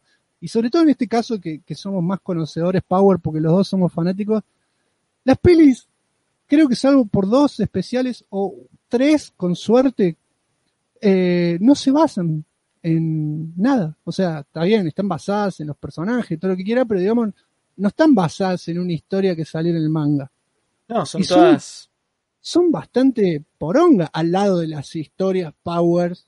Porque si bien las películas nosotros las disfrutamos, nos cagamos de risa, hay algunas mejores que otras, hay algunas que son buenas, o lo que quieras, son nada al lado de la historia del manga. Eso es indiscutible. No, no, no te lo estoy tirando para que charlemos largo y tendido y que vos opines lo distinto. No, no, no, pero es cierto eso, es cierto. Lo que tiene que hay algunas pelis que están mejores que otras y que, que, que las peleas son ultra zarpadas. O sea, para mí la mejor sigue siendo la pelea, la película de Metal Cooler. Sí. Esa para mí sigue siendo la más más, más, linda, pues es re agitador, es como que toda la peli es puro agite. A mí me da mucho eh, la, la segunda de Kula o de Cooler o como le quieras decir, eh, me molesta mucho el, dibujante. Eh, Me ah. parece horrible, era el que les hacía las narices feas y los hacía todos como toscos. Mm. Muy... No, ese dibujante no. Igual me encanta esa peli, ¿eh? es muy, muy violenta. Es casi tan violenta como la de los otros androides que se fajaban contra icebergs. en medio de la nada. En esa, no, no, vamos a sonar todos y vamos a transformarnos en el, eh, en el Broly azul. Sí, esa es la, la peli donde creo que los hombros de los personajes de Dragon Ball son más grandes que las cabezas. Sí, no, bueno, sí. tienen, como unos, unos, detalles así, porque esa es la de los hombros grandes.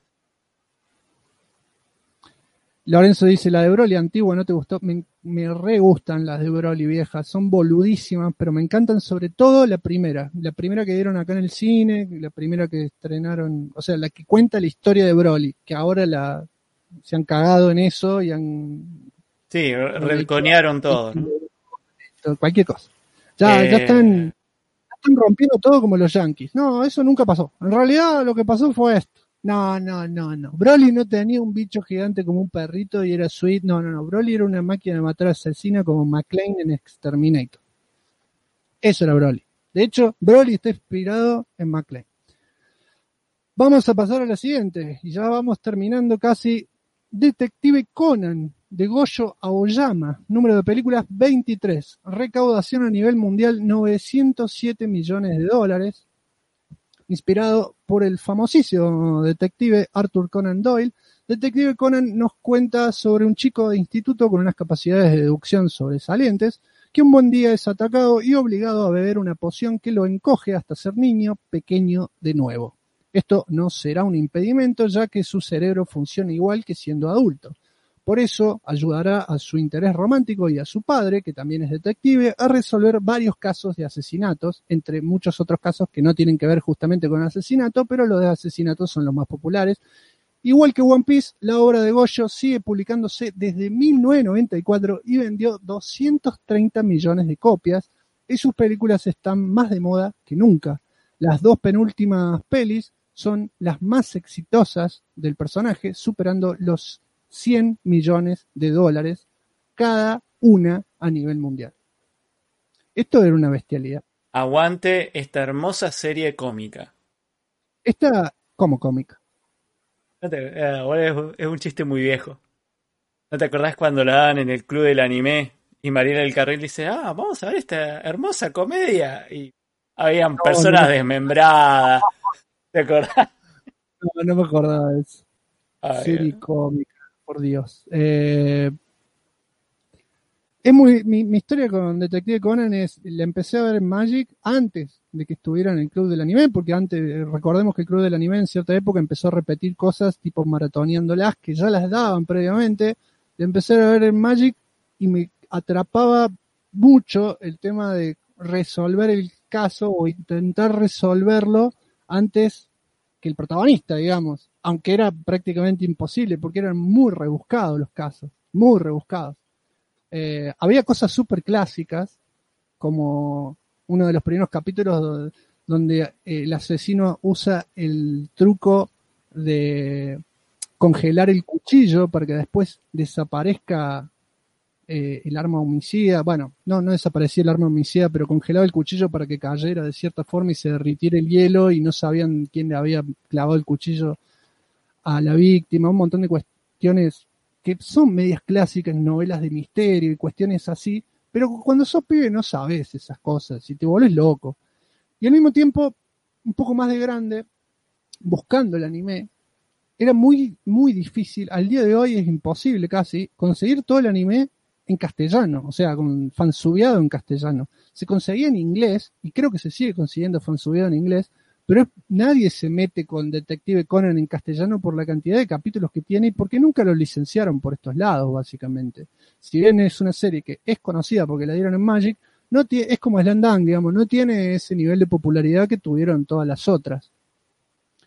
Y el manga también lo empecé a leer eh, hace, no sé, seis años, también de grande, y me enganchó y me gustó muchísimo, pero no avanza la historia principal. O sea, si bien él sigue buscando a quienes lo encogieron y por qué lo encogieron, es un sinfín de casos y casos y casos y casos que tiene que ir resolviendo y de vez en cuando, cada 40, 50 casos, pasa algo en la historia principal, digamos, en la historia que realmente querés saber qué pasó, o sea, querés saber cuál es el misterio de por qué lo encogieron y toda la historia, y es cuesta, digamos, porque te cansa leer tantos casos. Si bien es entretenido y está muy bien narrado y es divertido, porque querés resolver los casos y te sentís cada vez más ñoño por eso, eh, medio que te quema un poco la cabeza leer tantos casos sin que avance la historia principal. Pero es muy buena.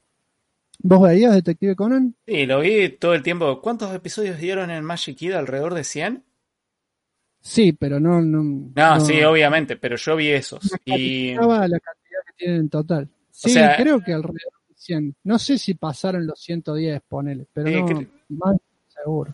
Bueno, la cosa es que eh, yo me acuerdo de cuando lo estaba viendo en Magic, eh, salió eh, obviamente el informe de anime en su momento en láser, y cuando entraron a decir todos los episodios que eran, fue como que dije, bueno, pero lo vamos a ver en el Magic. Al final nunca se, con todo el quilombo que tuvimos, nunca se terminó de comprar la serie, ni se, no sé si se terminó, hasta dónde la llegaron a, a qué paquete de episodio logró comprar el canal.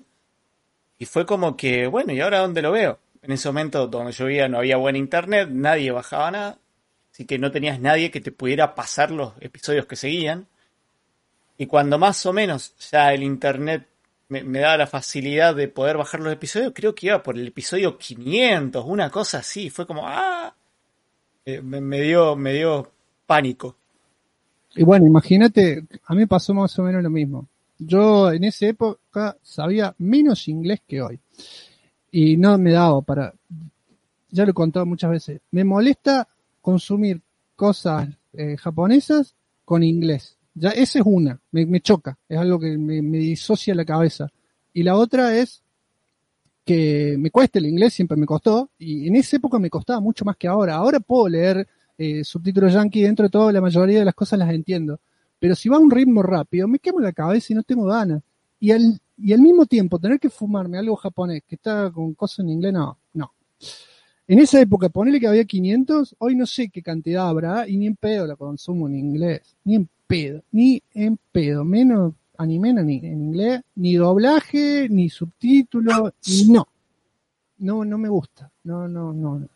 Y vamos con la última, esto quizás no sea sorpresa de nadie, o sí sea sorpresa para muchos, Doraemon de Fujiko Fujio, número de películas 40, recaudación a nivel mundial 1.783 millones, millones de dólares.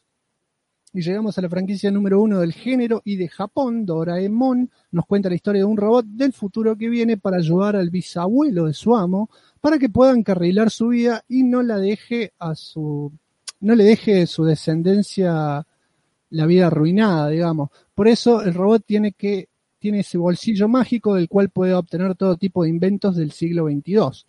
La obra fue publicada desde 1970 hasta la muerte del autor en 1996, de la cual se vendieron 100 millones de ejemplares. De ella derivó varias series de animación, hoy en día todavía emitidas, que superan los 1700 episodios, se produjeron 40 películas, su peli más taquillera es la única hecha en animación tridimensional, titulada Stand By Me Doraemon.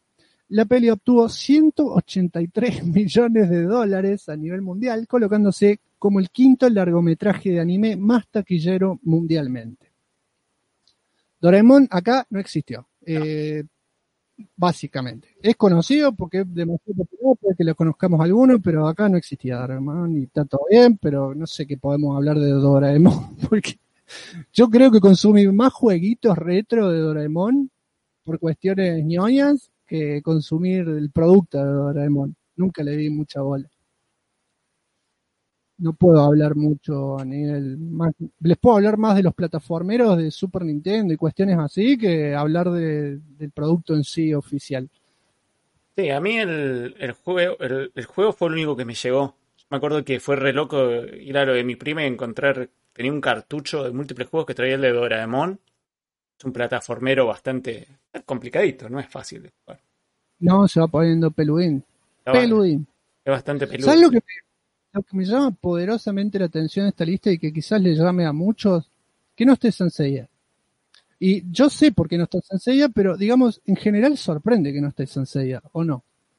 Y sí, porque, bueno, lo que pasa es que para nosotros es súper conocida, pero me parece que en Japón le fue como el locote no es que le fue mal, pero no le dan la bola que le dio el resto del mundo. Y eso hace que no explote a nivel mundial.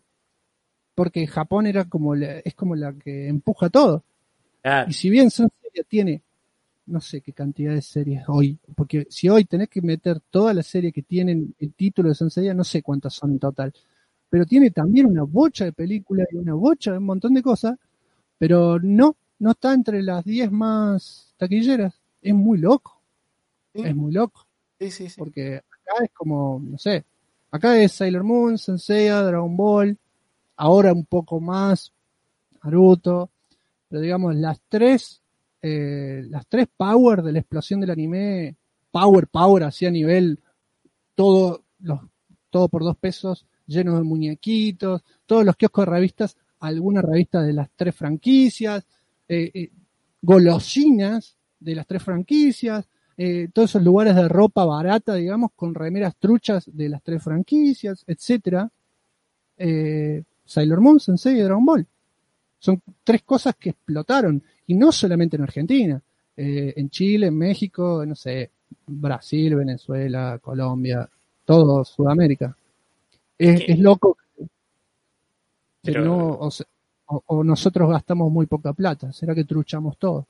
No sé, no, pero lo que pasa es que también Saint Seiya tiene esto de que fue una, una serie que, que miró todo el mundo. Hoy, hoy en día cualquier persona de nuestra edad, incluso un poquito más chica, ve decir Los Caballeros Zodiaco y lo ubica. O sea, explotó muy fuerte, Sí, pero, pero- también porque salió en una época en la que lo que ofrecía Saint Seiya no era común en los dibujos. O sea, Saint Seiya era violento, tenía mucha acción, tenía Sí, drama. pero es justamente Japón. Sí, pero en Japón había, había muchos productos por ahí similares.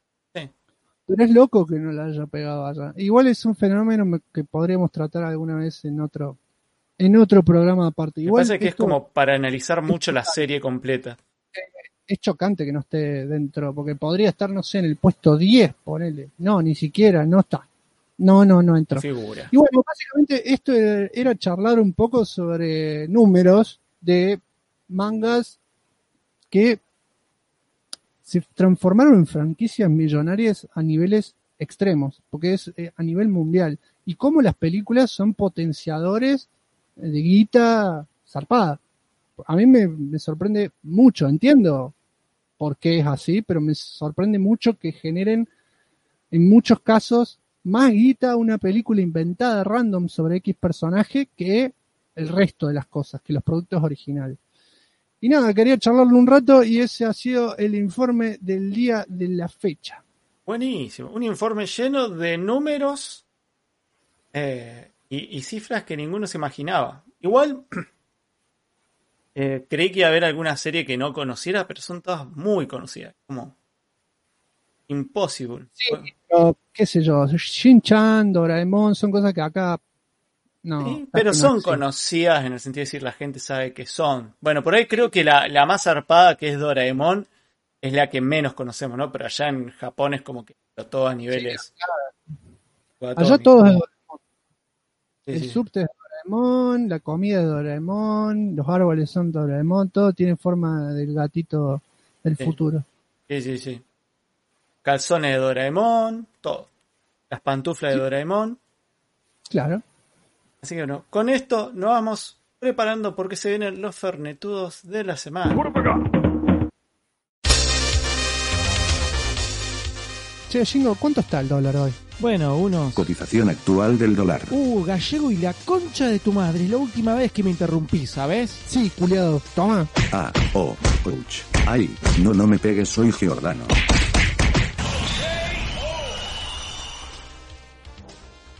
Se lo remerecía por metido. Aparte, me hace acordar que en este país es toda una mierda. Y que estoy cansado y que tengo los huevos llenos. Es y hace verdad, calor, pero bueno, aparte- con cada dólar que aportan los chicos en Patreon logramos hacer que este podcast crezca un poquito más. También los que pueden, con los aportes que hagan en Twitch durante los vivos, suman para poder llegar a esas metas tan lindas como poder estar en la Crack Bam Boom todos los años. Así que no se olviden, súmense a www.patreon.com barra tactacduken, donde ya empezamos a hacer encuestas y actualizar las metas para que voten y participen. También pueden suscribirse a Twitch y obtener un emote exclusivo del innombrable. Un prócer más grande que Belgrano. Cada aporte suma, chicos, así que cópense. ¿Vos no estabas morido? ¿Qué? Puede ser.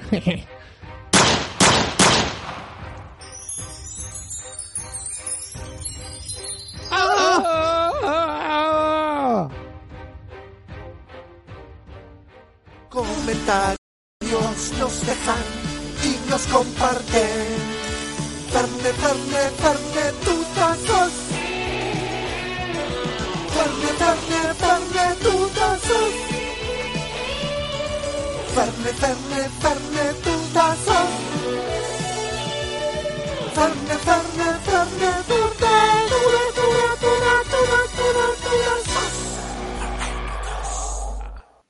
Los fernetudos son los comentarios destacados que nos dejan por el programa en las diferentes redes sociales. Gracias a todos los que nos comparten siempre, que nos ayudan un montón a seguir llegando a oídos nuevos. Sobre todo a los que están en vivo y en la previa nos retuitean una banda, cosa de que se sume la gente al vivo y ver si podemos llegar a la media de espectadores, porque de a poquito somos más, cada vez más, cada vez más, y nos ayuda una banda. Los comentarios del día de la fecha son auspiciados por el arte gráfico insuperable de KMKZ Art que se despachó con la portada y contratapa del disco solista de Shingo que ya pueden conseguir solo en formato físico, vieja escuela, en su disquería amiga, si es que siguen existiendo esos lugares. Lo podrán ver a continuación, no sé si Shingo ya lo puso o no, porque estoy leyendo. Lo puse, pero no me los está mostrando. Ah, qué casualidad, ¿verdad? no, pero estaba todo andando. Pero no, voy a pasar hasta que le pongas la imagen de la portada de tu single. Ah, no, ya sé qué pasa, perdón, es un error mío. Ahora sí. Ahí está. Ya da. Ahora sí. Bueno. El tema es que no puedo controlar cómo va el slide, eso. Para el que no sepa. Ahí está, mira, mira, ahí y te lo pongo en pausa, listo. Sí puedo controlar el slide. Gracias OBS por tu última actualización. Ahí tenés la placa solista mía KMK Vos sabés que yo con KMK creo que también tengo una relación común conmigo. Vos venís a pegar una piña a mí, cuando lo vea KMK yo le voy a pegar a él, porque esto, esto me cagué de risa, porque veo tiempo y digo, la concha de tu madre. Vos sabés que las cosas que están públicas en internet son públicas, entonces es eh, ilegal. Eh, eh, encima, vos lo pusiste público en tu Facebook, entonces la gente vio un videoclip donde sos protagonista y ya está, salió. subí, subí eso más para, más que nada para, para hinchar las bolas a otras personas, porque... Pero me olvidé que, por más que se fuera a mi perfil, eso estaba público y fue como la puta madre. KMK ha ganado esta vez. Me olvidé, no. Igual esto, eh, lo que hizo KM es una magia y la carcajada que... Vamos a leer, vamos a leer uno por uno los títulos de cada, cada tema. El tema número uno es Son Toscas. Eh, espera que voy a buscar dónde leerlo mejor, eh, porque acá medio que me estoy quedando ciego. Ah, si, ya no podés leer los temas, ya. No, pasa que lo estoy viendo en el OBS, el OBS lo veo medio chico, no, no alcanzo a leer desde acá. A ver. El tema uno es Son Toscas. A ver, acá voy a abrir el otro. El segundo es Directo a la muerte. El tercero es Cuando tengo hambre, todo me chupa aún. Cuarto tema es Ergo. El quinto tema es como la mía. El sexto tema es 4K para el Sonic 2. tema 7 es No soy Boica. El tema 8 es Soy Boica. es lo que más me hizo reír de todo. Tema 9, Black is Ball Forever. El tema 10, Un cumpleaños y Nachito. Eh, claro, y seguramente que si dejas el tema 10, después de un rato empieza a sonar el tema oculto que no puede estar ahí en el Todos saben cuál es. Eh. Claramente, es apacible. Bueno, basta de spoilers. Eh, después de esta genialidad, otro fanart que nos auspicia los comentarios de hoy es el de Exe Aqua, ¿Recuerdan que el programa anterior les decía que tenía la sensación de que me olvidaba de algo? Bueno, era este fanart, perdón. A veces estamos con muchas cosas y se nos pasa. Esto había quedado del programa anterior, que lo mandó unos días antes del programa anterior, lo dejó en Discord, lo festejé todo y me, olvidé. Ese dibujo en lápiz que vemos sobre hoja cuadricular, que dice cuando tengo hambre todo me chupa un huevo y Jingo está como Sonic y yo estoy como mostacho. Cualquier cosa. Es muy gracioso. Y a último momento nos entró uno que lo hizo en el momento, hoy, hoy, eh, mientras veía el programa, nuestro amigo Gaisis, que, que, me hizo acordar a uno de los primeros fanart, si no es el primer fanart pega en el palo que nos hicieron en el programa 1. Que lo hizo él también. lo hizo él claramente, eh, que está hecho con Paint, que tiene que ver con, con las cosas que pasan al aire y que quedan lamentablemente grabadas. Que está Jingo diciendo tengo dislexia y yo estoy con el chivómetro. Chivazo, como de costumbre. Yo creo, yo creo que no hay mejor representación tuya que la de Gaisis con ese dorito invertido que te dibuja de cara. Sí. Es más fidedigno imposible. Ya ¿Cuántos pelos tengo? Cinco pelos. Está perfecto, es igual. Igual, igual. Eh, el Gaisis, eh, el que dice que streameaba pero no streamea, exactamente. Ese Gaisis estamos hablando. Ese mismo Gaisis. Se me, se me acaba el amor automáticamente. Bueno, muchas gracias a todos. La verdad, o no, nunca tenemos nada de, de, o de repente explota y llegan tres, todo loco. NML, NML nos escribió y nos dice, buenas muchachos, solo quería comentar que me encantarían más spoiler cuts, más seguido o como un programa aparte y para mí al menos no es necesario que sea algo que acaba de salir hace una semana, aunque sea algo no tan nuevo, me parece que estaría buenísimo. Lo lindo de escuchar es lo que opinan ustedes. Yo a veces veo películas cinco años después de que salieron, voy y busco podcasts viejos de cuando se estrenó la película. Obviamente no es un reclamo ni queja de que haya más spoiler solo le quería dar mi opinión. Gracias por la magia de siempre, un abrazo. Yo hago exactamente lo mismo que haces vos en ML. Exactamente lo mismo. Cuando veo algo que me gusta mucho, voy y busco los podcasts que sigo y eh, ahí sí escucho sobre lo que hablan de lo que acabo de consumir. También hago lo mismo con canales de YouTube que sigo, que me salté esos videos hasta que no vea la peli, etcétera. Me parece muy interesante por cuestión de opinión. Hoy íbamos a hacer otro spoiler cast, pero nos quedamos sin tiempo y medio como que Shingo me decía por ahí que esperemos a que termine la serie y yo le decía que por ahí eh, podemos hablar de los dos que salieron, no sé, quedó medio ahí en la nada porque vimos ambos vimos los primeros dos capítulos de WandaVision qué sé yo, queríamos hacer uno, va, yo quería hacer uno cortito de 15 minutos, pero bueno, nos fuimos quedando medio sin tiempo y estamos, Chingo está bañado en calor y yo estoy con un diente reventado, volví el dentista ayer y tengo la cara hinchada, aunque no se note en el streaming, pero estoy como con antibióticos hecho mierda, así que lo vamos a dejar para otra oportunidad. Antonio Nicolás nos dice, la música de Mega Turrican en el intro me vuelvo loca. Vi la secuela de Skyline, apenas salió y me encantó. Necesitamos más pelis con gente peleando con artes marciales contra aliens. Los efectos medio flojos, pero no me molestaron. La peli en sí remonta mucho. Yo ni tenía idea de que había salido otra secuela este año. El fin de la veo. Por cosas de la vida, no comento hace mucho. Hace unos días pude agarrar el vivo de Shingo, por fin terminó el Sonic. La gente sigue hablando de eso, es increíble. No sé si se acuerdan. Yo hice otro video de ese streaming. Ah, red chorro el hijo de eso.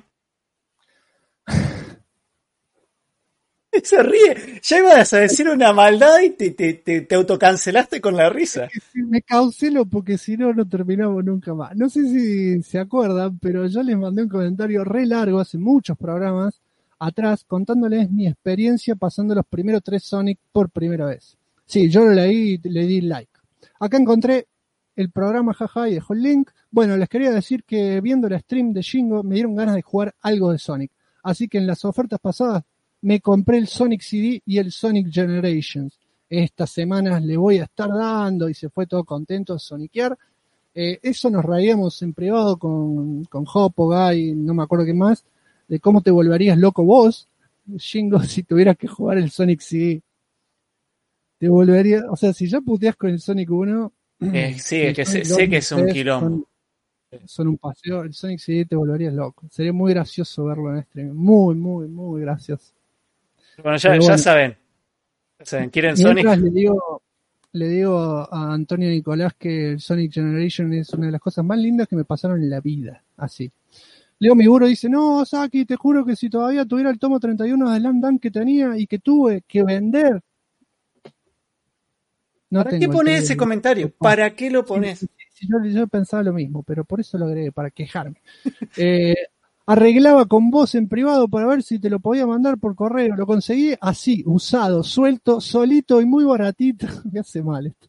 Hace un par de años en un saldo y ni siquiera fue porque sea un gran fan de la serie, pero estaba tan regalado y, vi, y bien enterito y conservado que no lo puedo dejar ahí. Si alguien se lo merecía en serio, eras vos. Ahora ya son imposibles de conseguir, la puta madre. Por cierto, aguanten toda la vida esas primeras ediciones viejas y más básicas que me remontan tanto a esa época tan linda en la que no éramos tan exigentes y los mangas eran accesibles para cualquiera, y no esas ediciones chetas de ahora que tanto me la pueden sobar. Se tenía que decir y se dijo, dice.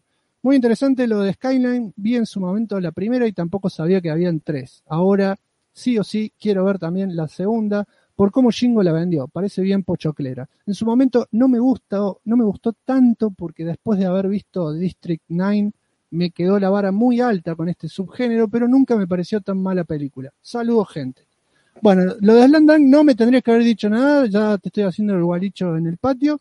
Y eh, sí, estoy de acuerdo con lo otro. Lo hemos charlado en el Discord del programa, sobre todo con vos y con mucha gente varias veces. Y, también lo he hablado con el programa. Yo opino igual. Para mí las, los mangas tendrían que ser como fueron toda la vida. Formato tacoum, tacoum, y nada más. Eso de la sobrecubierta, la cosa gigante, pelotudez. Encarecen todo el pedo, aparte es incómodo, la sobrecubierta es incómoda, la tenés que sacar para leerlo, tenés que cuidar que no se doble. Es horrible, no sé, no, no entiendo, entiendo. O de última, si tienen tanta guita, saquen las dos ediciones y que los, los que quieran comprar ese formato peor se lo compren y dejen de joder al resto.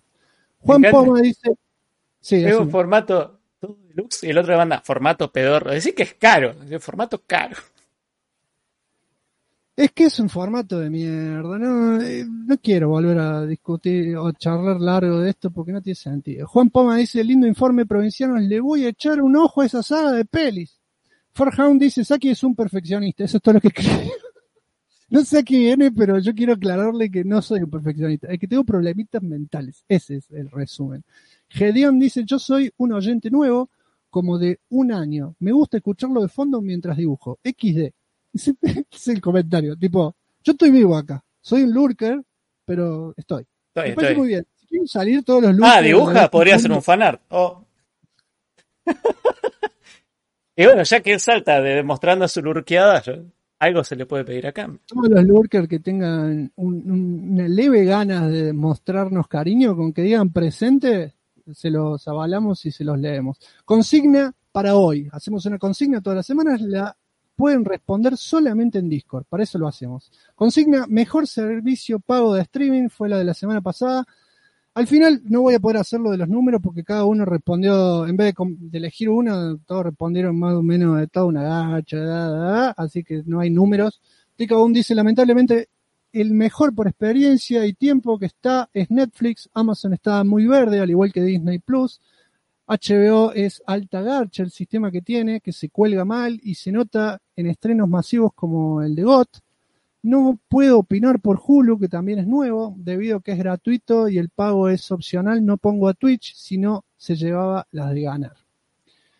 Sí, no sé si entra en la misma categoría, categoría de lo que yo planteaba, pero sí, pasa que si metemos a, Twitch, deberíamos meter a los vivos de YouTube y un montón de cuestiones más, que son streaming, pero no plataformas que se dediquen, digamos, a un entretenimiento de producción eh, de guita, digamos. Claro. Pero bueno, sí, son productos de entretenimiento. Cada me dice ninguno, siempre que quiero ver algo me lo sacan o me dan cualquier cosa, ejemplos de franquicias o sagas me ponen todas discontinuadas, eso es muy cierto, de hecho da bastante bronca. Eh, el ejemplo clásico lo dimos el otro día cuando hicimos el spoiler cast de Cobra Kai. Está Cobra Kai y no está en las películas. ¿Por qué no está en las películas? Entonces sería un golazo que puedas ver Cobra Kai y decir, ah, no me acuerdo de esto, voy a ver la segunda película. No podés. ¿Por qué? Porque no está. De hecho, antes de que esté Cobra Kai, estaba en las películas de Karate Kid en Netflix. ¿Qué pasó? Conseguimos Cobra Kai. Ah, saca esa mierda vieja. ¿Para qué tener la película? Y no, le estamos dando mucho dinero. Sí, no sé ahí qué, qué onda, porque creo que, creo que Karate Kid ahora está, es como que perdieron el derecho. Karate Kid se lo, se compró derecho de retransmisión a Amazon. Y, y la serie, y ellos después compraron la serie a YouTube, y, pero ya habían perdido los, los, de, los otros amas. Más pelotas. Quilombo. Pelotas. Leandrox dice, hoy por hoy acá en Argentina el servicio de streaming más completo y con más opciones es Netflix. Como nota agrego, ¿sabes? Como nota agrego, ¿sabes el bajón que es descubrir que HBO Go no es HBO Max? ¿Que no está en ninguno de los estrenos? La verdad no tengo idea. Claro, Tengo HBO Go HBO. es como una extensión del... si vos tenés el servicio de, de cablevisión, tenés HBO Go como una, como una especie de extensión del servicio de cable. Pero HBO Max ya es como una plataforma de streaming a lo Netflix. Una cosa ¿Qué rara. pasa? Le digo al chat, si lo escuchan roto a Shingo, ¿me pueden decir en el chat? Así que medio robótico, porque yo por ahí lo escucho medio robótico y quiero saber si solamente soy yo. Juancho de la Fuente dice Netflix porque miran todos en casa, pero me gustaría pagar por Crunchyroll para mirar yo solo. Y bueno, señor, tendrá que dedicar un porcentaje de su sueldo a tener su propio nicho y ser feliz, porque si no, así no se puede. Deje de darse ciertos gustos y dese otro gusto. Hablando en serio, eh, Crunchy tiene mucho para ofrecer. El tema es que le des la bola suficiente, porque por ahí lo que pasa es que si te gusta mucho el anime, le podés llegar a dar la bola suficiente, pero al mismo tiempo no tiene todo. Es, pasa lo mismo con el resto de las plataformas, ¿no? Eh, hay un montón de cosas nuevas que no están en Crunchy. Y la plataforma en sí, ahora, con suerte, porque puede ser o muy bueno o muy malo la compra de Sony y toda la historia esa, pero yo la única cosa que me gustaría es que mejoren la plataforma, o sea, que se pueda usar desde cualquier lado eh, de una forma cómoda, porque como lo uso yo es a nivel navegación, como si fuera un foro horrible que tenés que hacer 40 clics para poder ver el capítulo. no, es muy incómodo, está como, es como retro casi. Uh, Heroico dice, podría decir Netflix, cuando empezó a sacar su propio material, tenían la vara alta, y después pone Torrent 24-7, papá. y sí, pero eh, estamos hablando de streaming nomás. Adrian Fu dice, hola, yo solo uso Netflix, solo digo para sumar a la causa nomás. Por lo general, si lo que busco no está ahí, lo busco por medios alternativos y listo. Guiño, guiño, dice. Marcos Prevo dice, por orden de estos meses, Amazon Prime Video, y después pone en otra categoría Netflix y Disney Plus, que están a la misma altura. Y si consideramos a YouTube en la lista, estaría primero porque tengo YouTube Premium. Aclaro que no pago todo yo, compartimos los gastos con mi vieja y mi hermano, cosa que está perfecto y que debería hacer todo el mundo. El Kai dice, y lastimosamente Netflix, Amazon, la interfaz deja mucho que desear, Disney y más o menos igual aguante el torrent. Sí, bueno, como que no puedo, no puedo sacar algo general de esto más allá de que sí son todas medio flojas, pero porque es, es un quilombo. No, no, no, no parece que estuvieran haciendo bien las cosas o nos acostumbramos a cosas muy bien hasta que empezó a haber competencia y entraron a nivelarse algunas cosas. Eh, yo lo que quería agregar, no sé si a todo el mundo le pasa, calculo que sí, porque no tiene sentido que me pase a mí solo. Amazon ahora, cuando ves una serie o algo continuado, que termina un capítulo y empieza otro, lo que hace es meterte publicidad y que te la tenés que saltar. Publicidad de algo de, Amazon. Tipo, estoy viendo Seinfeld, termina un capítulo y aparecen unos centroamericanos que no sé de qué país serán, porque lo corto rápido, pero empiezo a decir, el 2020 me ha dejado tirado. Y empieza una publicidad de una serie, no sé, algo triste, y le doy saltar, pero tengo que hacer ese clic, ¿me entendés? Yo quiero que siga corriendo como corría antes. Me dio un odio, lo han agregado ahora, te corta todo el mambo. O sea, Está bien que vos aceptás los términos y condiciones y todo, pero no sabés que de golpe van a meter eso. Es horrible. Es muy feo. Imagínate si te quedás levemente dormido. E inconscientemente te estás comiendo las publicidades que te van lavrando el cerebro mientras dormís, ¿no? Horrible. Y, te, y salís hablando centroamericano el otro día.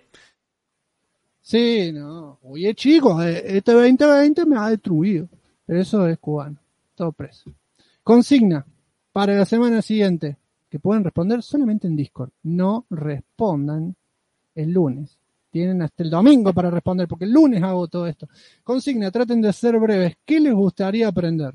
Puede ser desde algo simple hasta algo complejo.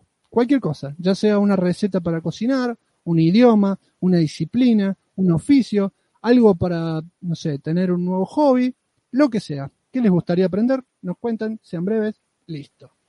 Y eso es todo de los fornetudos.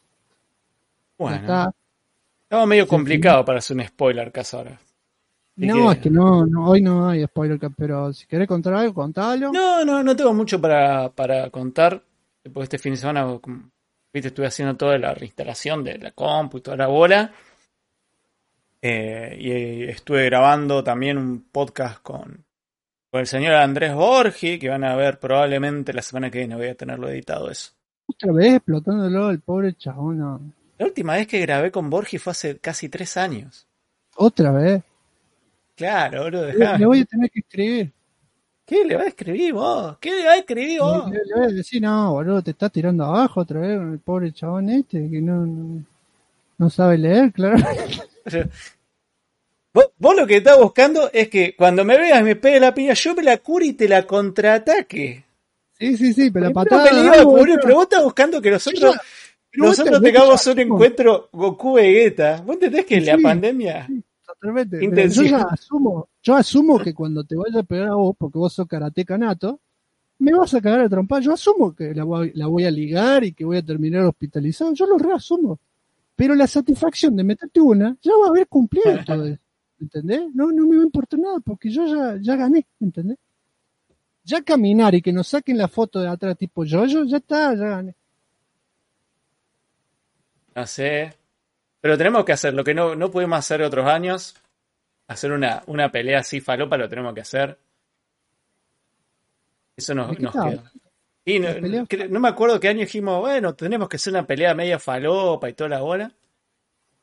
No hicimos nada nunca de eso, porque al final no nos dio el tiempo. vamos a hacer si nos vemos una vez al año? Claro. Lo único que queremos es reírnos un rato. Y encima que laburamos un montón cada vez que nos vemos, porque los dos estamos con cosas separadas y juntas, eh, y terminamos medio haciendo mil cosas al mismo tiempo y no te da el tiempo para todo. Sí, sí. Yo me quedé con todas las ganas de hacer el, el nuevo clip de los Fernetudos este año. Ya tenía toda la idea en la cabeza y fue como que, toma, coronavirus.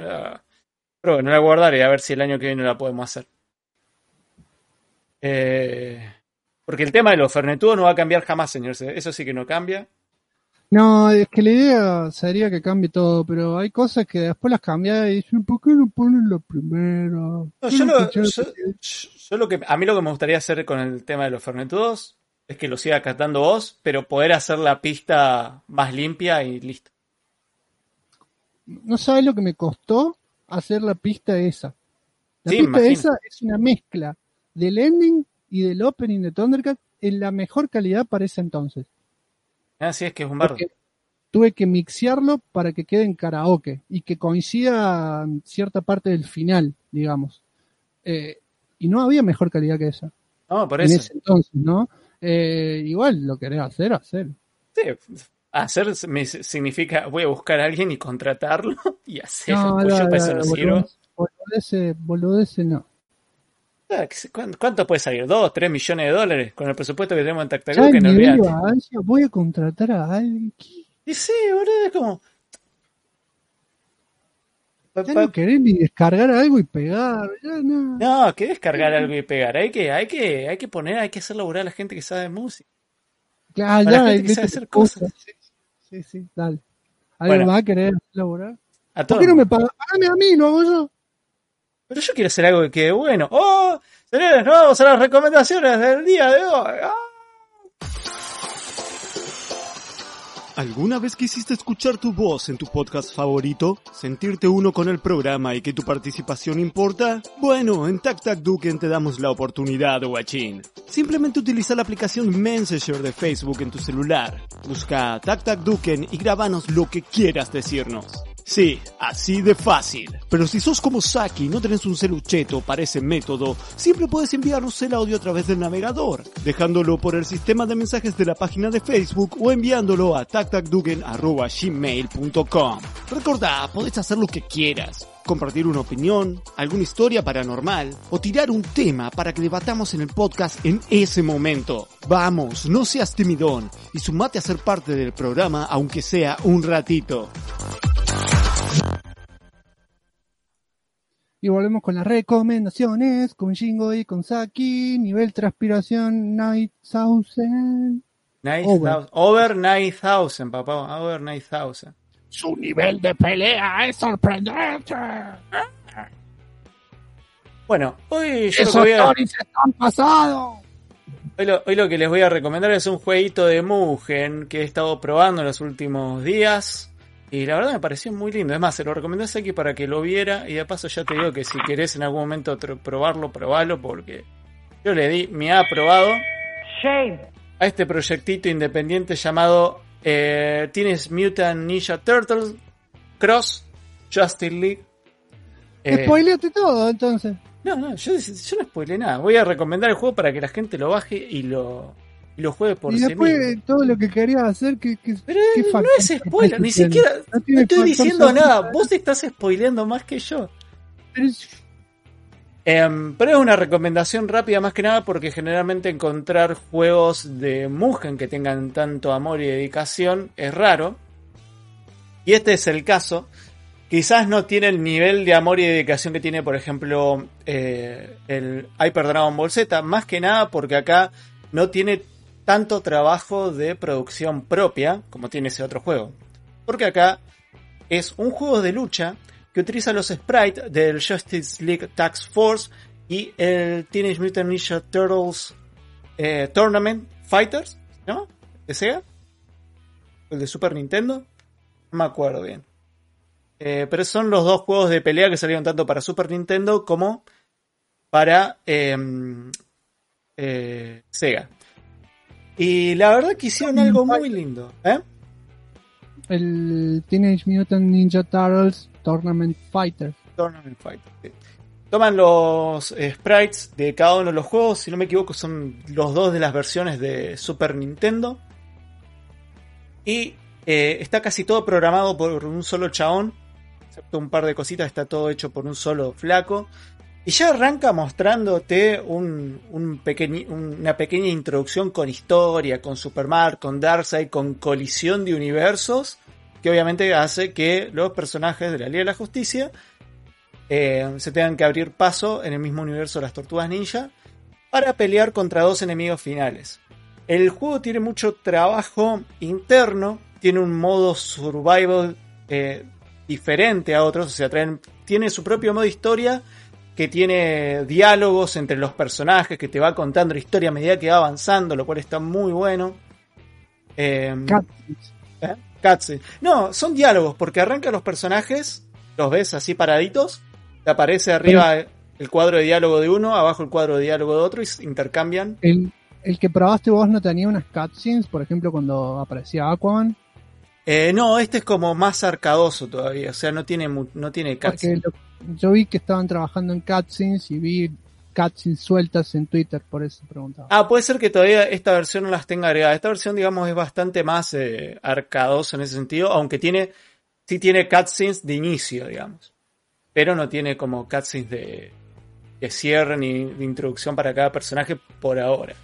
Lo más divertido, obviamente, es el modo. Es el modo arcade, pero tiene un modo supervivencia que no sé cómo hizo el flaco para meterle mano al modo supervivencia ya nativo de Mugen, pero vos vas peleando, a medida que vas peleando vas ganando plata y te podés, cada tanto te aparece para comprar cartas para potenciar tu personaje y hacer más larga la run y vas así, digamos, sacando, em, sacando diferentes cosas y diferentes poderes locos. Y el juego tiene un par de cositas extra, a diferencia de los dos ya conocidos, pues si bien tiene un esquema de botones similares que yo a un King of Fighters, porque tiene dos botones de patada y dos de piña, la jugabilidad no sé si es así a propósito, pero te hace acordar a estos juegos de Sega. Es un poco dura, pero no imposible al momento de hacer combos, por ejemplo. Yo me puse... de Sega, pero está basada en la de Super Nintendo. Claro. Eh, el tema es que la jugabilidad se siente un poco dura al principio, que puede ser chocante, pero si te pones a jugar, Yo, por ejemplo, con Batman empecé y le metí, empecé a descubrir que hay poderes que me dan que me dan la opción de poder cancelar y hacer combos, combos largos o infinitos. Tiene, tiene cierto nivel de profundidad. Pero lo que tiene es que se siente como juegos de las consolas en esa época. Claro. O sea, dudo que sea a propósito, que sea, eh, no sea intencionado eso. Eh, porque se siente muy fuerte, digamos, ¿eh? esa sensación de estar jugando un juego de Sega, digamos, o de Super Nintendo en aquella época en un juego de pelea. Em, es muy bueno para mí y bueno, es gratis. Eh, lo buscan como TMNTXJL, lo van a encontrar de toque. O si no, obviamente en el Discord hoy o mañana ya van a estar las recomendaciones y ahí voy a dejar la descarga directa. Y tiene algo muy lindo, que me gustó mucho, es que trae un exe donde le podés configurar la resolución, que eso Mugen no es fácil de hacer, y le podés configurar el tiempo y un par de cositas más. Y además tiene un, un HTML que dice version check, le das doble clic y em, te actualiza, te dice si tu versión está actualizada o no. Y eso está bueno porque, por ejemplo, yo lo estuve jugando y en el modo survival se tildaba el juego tildaba, se tildaba, digo, puta madre, está roto esto. Y abrió el version check y me dice, no, tu versión está desactualizada, bajate la más nueva. Pimba, la bajé y ahí anda. Así que la última versión está andando a full. Búsquenlo, es Mugen, así que le van a dar de Windows, creo que de Windows 7 en adelante anda en todas las máquinas. Así que chequenlo. Eh, y bueno, y el arte que tiene para la tapa esta está bastante zarpado. Me gustó mucho esto que están viendo acá buscan como Teenage Mutant Ninja Turtle Cross Justice League y si no, en las recomendaciones de nuestro disco. Y lo otro que les voy a recomendar es mi último video del canal. Sí, señores, sí, señores. Porque hay que, hay que mover el canal de Shingo Review. Eh, y no tengo la imagen acá a mano, pero bueno. No importa, la buscaré mientras les voy diciendo que me tome el tiempito de decir, bueno, vamos a ver cuántos juegos de arcade hay de Dragon Ball. Porque justamente en mi video del Hyper Dragon Ball Z, em, mucha gente me preguntó por qué, por qué no, no estaba hablando de los juegos de arcade de Dragon Ball. Y le puse eso al título. Y yo le había puesto justamente el arcade de Dragon Ball porque es lo que me transmite el juego, pero no porque sea el arcade. Así que bueno, vamos a ver los juegos de arcade de Dragon Ball. Y mm, jugué todos los juegos, eh, excepto por ahí uno que no pude conseguir la versión de arcade, pero está en Play 2, que es el que lo van a ver ahí. Eh, pero estuve jugando todas las versiones y son muy pocas. E incluye uno que hace un pequeño. un pequeño. Eh, throwback. No me sale la palabra en, español porque soy un idiota. Em, a, una de las, a una de las últimas Jingo Review propiamente dicha que hay de vuelta en internet. Así que lo buscan, hablo de los 5 juegos de arcade de Dragon Ball y lo chusmean ahí y comparten y le dan like y se suscriben si no están suscritos y pin y pin. Bueno. Y ahora te toca a vos.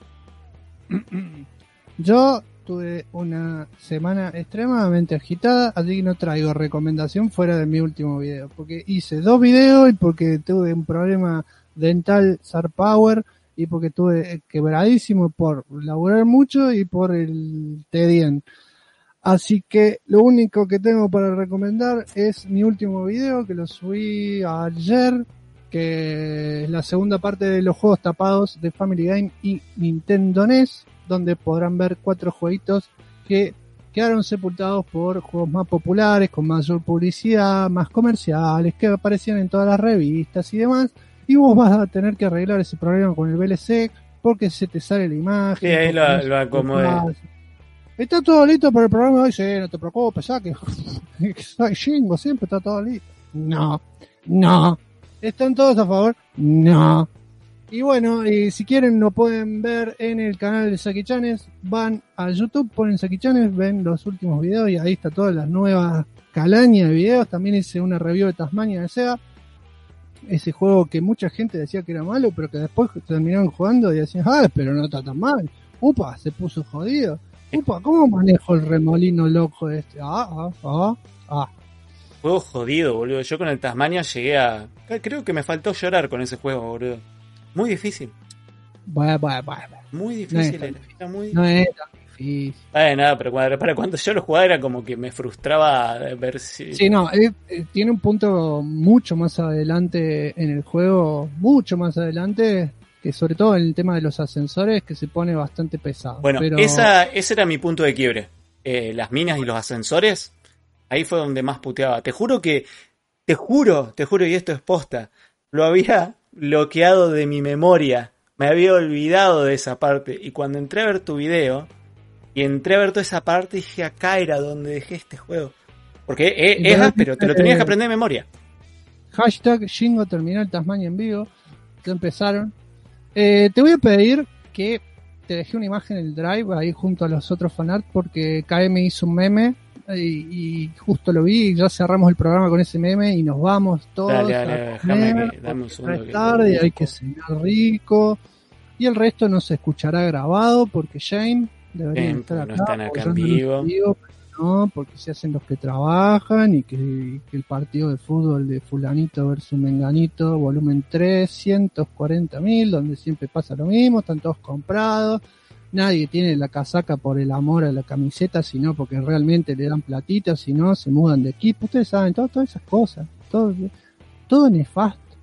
Pudiendo apoyar a la gente. no, se acomodarlo más. Van con esos jugadores de fútbol que lo único que piensan es en el dinero. Y nosotros. En el dinerito. La gota gorda, la gota gorda salada. Hijo de puta. Cuando Shingo te envía al hospital luego de una tremenda paliza, pero le metiste un saque entre tantas piñas. Para que no se, ve, no se ve una goma. Es que si querés le clavo suma la imagen. Porque si por más que lo ponga grande tampoco se ve bien. Que voy a... explicarle, el meme a la gente que, que, está solamente en audio. Bueno, ¿se acuerdan de ese meme eh, cuando asesinan a Bardock en Dragon Ball? que se está yendo prendido fuego claro. con la cara de no. Bueno, con esa cara, pero que después al último sonríe. Bueno, ese meme acá pone.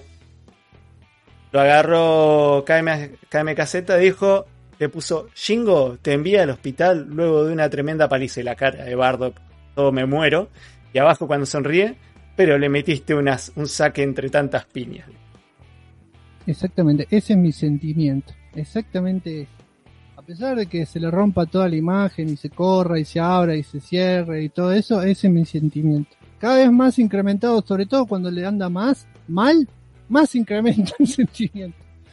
Y eso ha sido todo por el programa del día de la fecha. Esperemos que les haya gustado todo lo que hacemos todos los martes. Así es, este fue el programa 3, 308. Solo faltan 92 para el 400. Y ahí vamos a hacer 100 en vivo de nuevo vayan comentándonos si quieren que hagamos, si están con ganas de votar los Golden Foods, porque se vendrían para eh, el primer programa de la temporada que viene, para hablar de lo mejor del año pasado y todas esas cuestiones, y hacer todo el formulario y todo lo demás. Pero si van a votar cada vez menos como hacen los años anteriores, no hacemos un carajo. Hemos tenido mucho tiempo. Un, tenemos que hacer la votación de ver. Lo que, ¿Sabes lo que pasa? Vamos a hacerlo en esto, vamos a poner una votación de que nos diga, ver, todos van a votar que sí y después nadie se mete al formulario, porque vos sabés cómo son. Vos sabés, yo lo sé, igual los queremos. Esto fue Tactaduken y nos escuchamos en el próximo podcast. Y que tengan una buena semana.